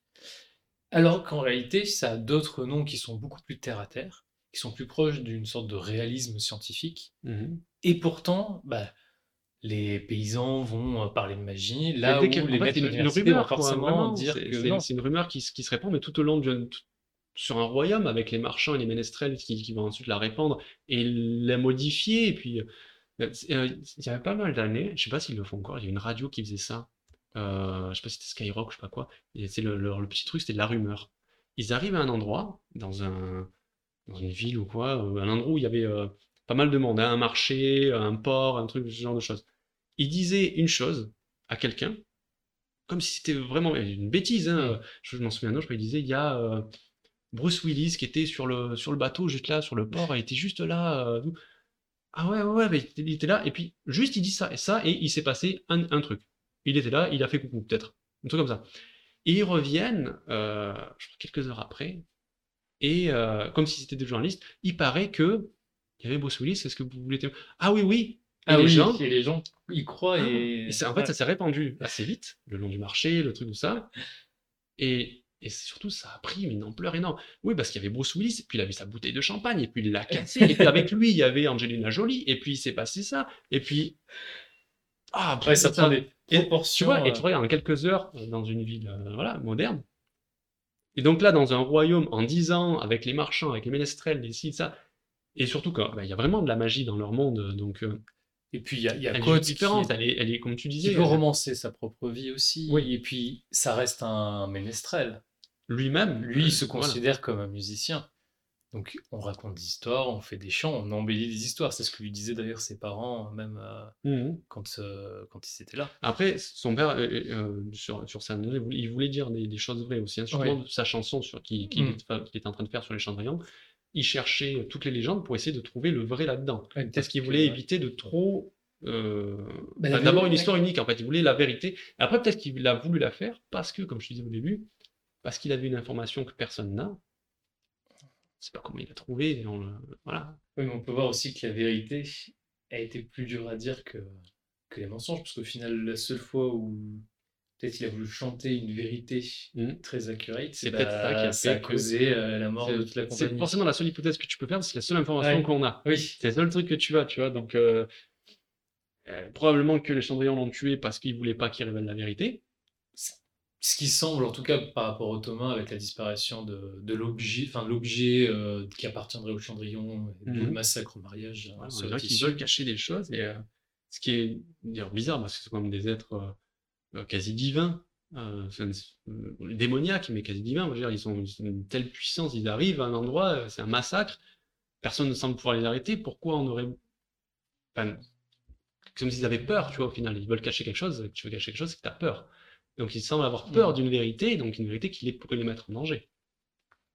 Donc euh, voilà. Après, on n'a pas plus d'informations là-dessus. Et en effet, ben, voilà, euh, le. j'ai oublié son nom, Bast, c'est ça? Bast, voilà, qui, qui, avec lui eh ben, est, une, est une fée. c'est un personnage qui, qui, qui n'est pas humain. Il y a donc le personnage qu'on a vu tout à l'heure, tu m'as montré, ah, j'ai oublié son nom, Félurian, mmh. Félurian, je ne sais pas comment on est censé le prononcer. Euh, qui, euh, qui va apparaître dans le, dans le tome 2, qui est euh, pareil, donc à la base n'est qu'une légende, mais finalement ben, elle, est, elle, est, réelle. Donc il y a vraiment. C'est ça, on voit que même le personnage, en fait, il, a, il apprend des connaissances qui semblent être scientifiques, mmh mais lui, il a quand même, il reste en quête de personnages mythologiques, de personnages légendaires, de, de la magie, la vraie, en fait. Il sait, voilà, il sait que eux existent, que les légendaires existent, donc il doit y avoir d'autres choses qui existent. parmi toutes les légendes, il y a quand même des choses qui existent. Et il faut juste euh, bah, qu'il arrive à faire la part des choses entre bah, tout ce qui a été euh, romancé et euh, qu'est-ce qui est vrai.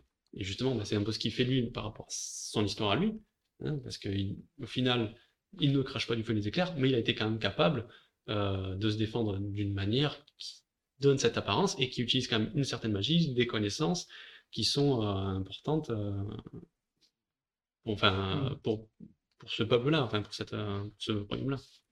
Pour en revenir à, l'écriture de Patrick Rothfuss, mm. est-ce que, euh, par exemple, le principe de l'université, tout ça, ça t'a fait penser à d'autres euh, d'autres littératures, d'autres livres euh, Le principe d'un personnage qui va dans une école, genre, tu le, bah, regarde dans Harry Potter, tu le retrouves. Hein, c'est un peu. Après, c'est très différent. Hein, Ça reste très différent, mais son aventure se passe à quasiment intégralité dans l'école.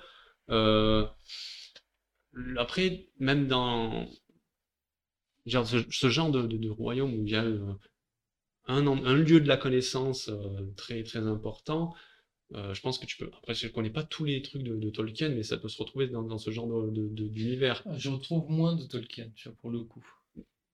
C'est vraiment pas le même univers. Hein. Non, c'est vraiment, pas le même univers. Mais tu vois, cette université, l'université, c'est pas une université. Oui, c'est l'université. Voilà, c'est ce lieu. Et puis, comme on, on disait tout à l'heure, euh, tu y entres pas euh, comme ça. soit tu payes, alors tu raques euh, bien, soit tu arrives avec déjà des connaissances, il y a une certaine graduation. graduation. Donc c'est le truc, et le lieu est très...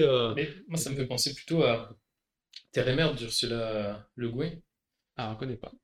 Qui, qui justement, il y, a, il y, a, cette relation avec les différents maîtres qui sont là pour, pour faire l'enseignement de la magie aux protagonistes.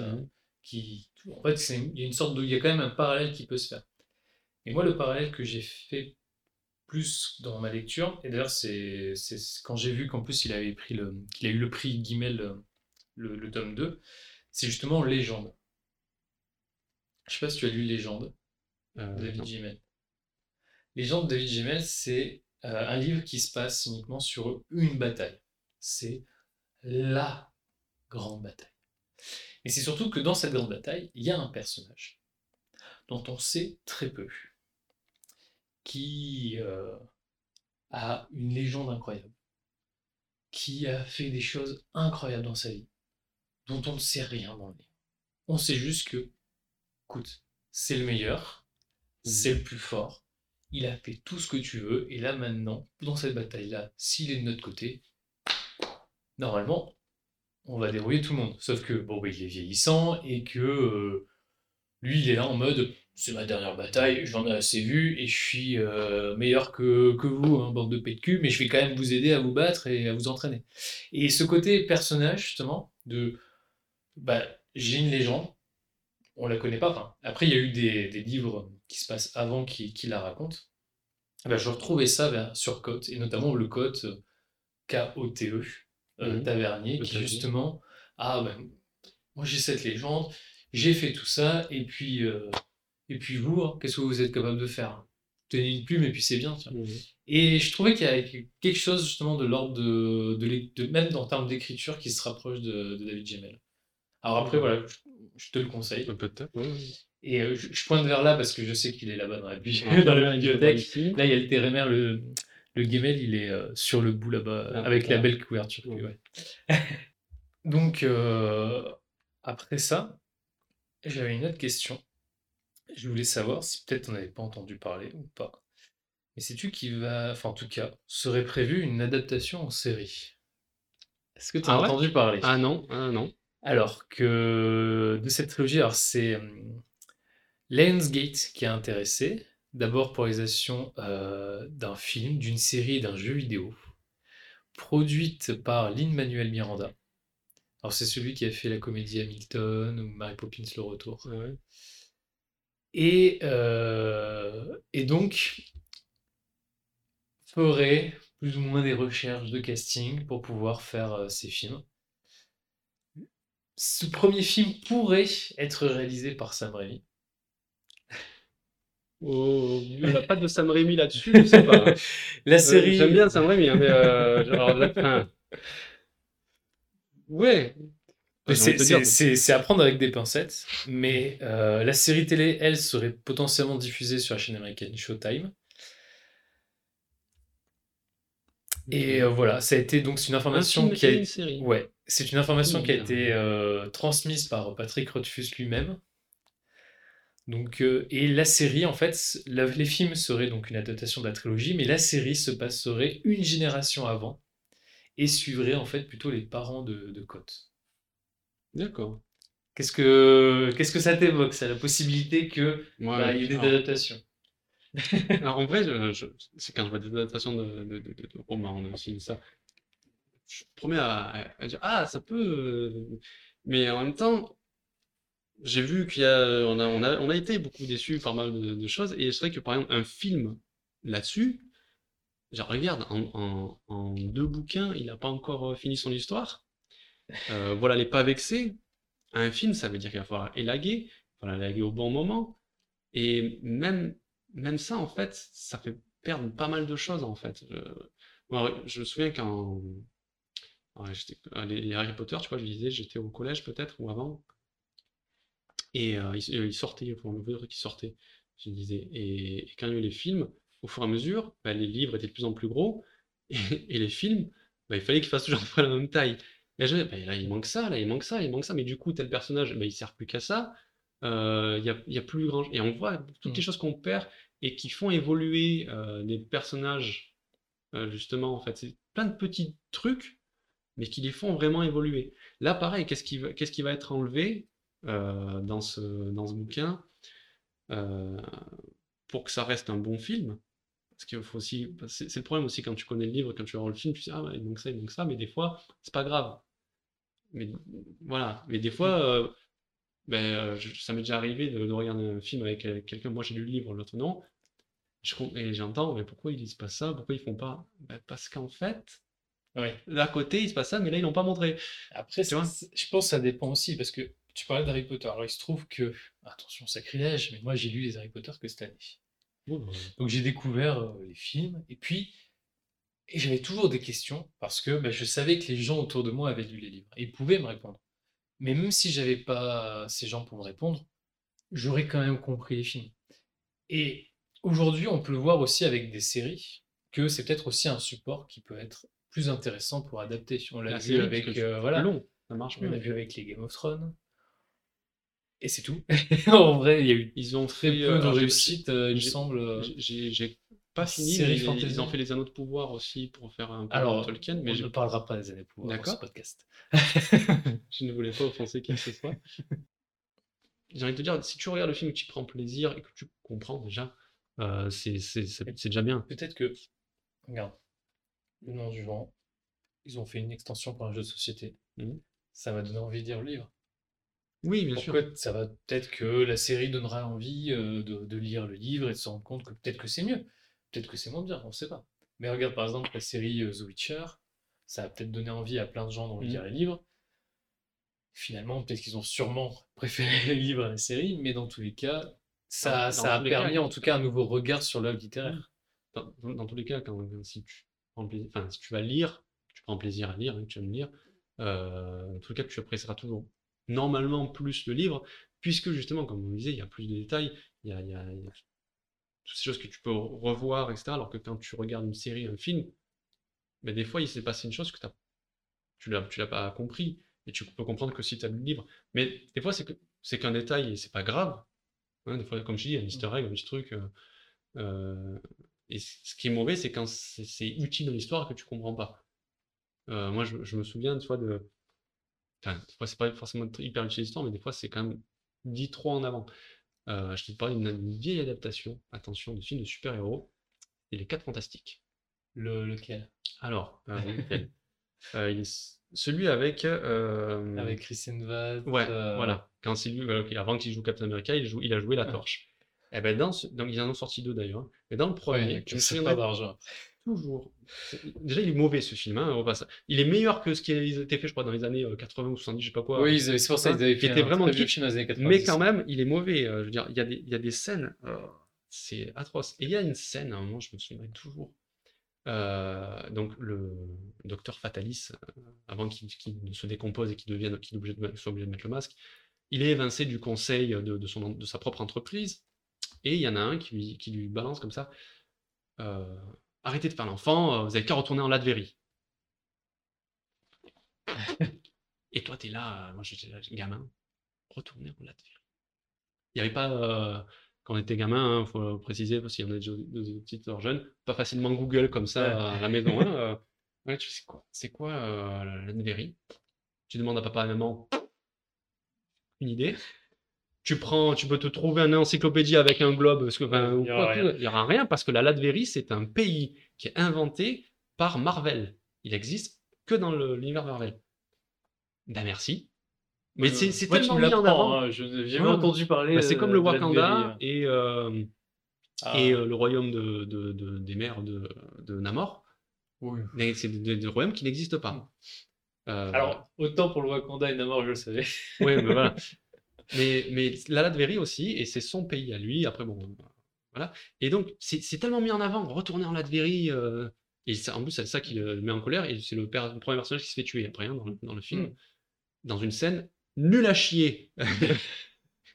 la fameuse scène, la fameuse scène du, euh, dans le parking, du il y a quelqu'un, je déteste quand un personnage dans un film dit il y a quelqu'un. Non, il y a personne. Et s'il y avait quelqu'un qui est là pour te tuer, il te le dira pas. Arrête. Non, mais je suis sérieux? Je te jure, la scène, regarde-le, oh. retrompe-toi juste cette scène-là.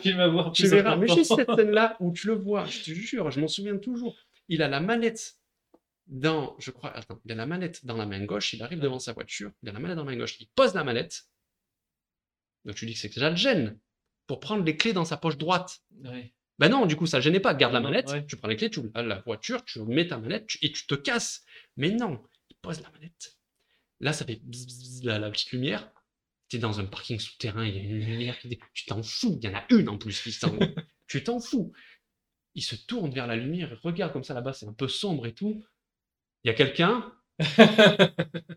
Bah, Est-ce que tu as entendu quelqu'un? Non. Si, c'est Gérard qui va à sa voiture parce qu'il est dans le même parking. Moi, j'ai fait une blague comme ça à des amis. On était dans un parking, il n'y avait personne comme ça. Je me sens comme ça en, en, imitant ce genre de scène, en disant il y a quelqu'un, il y avait quelqu'un qui passe à côté.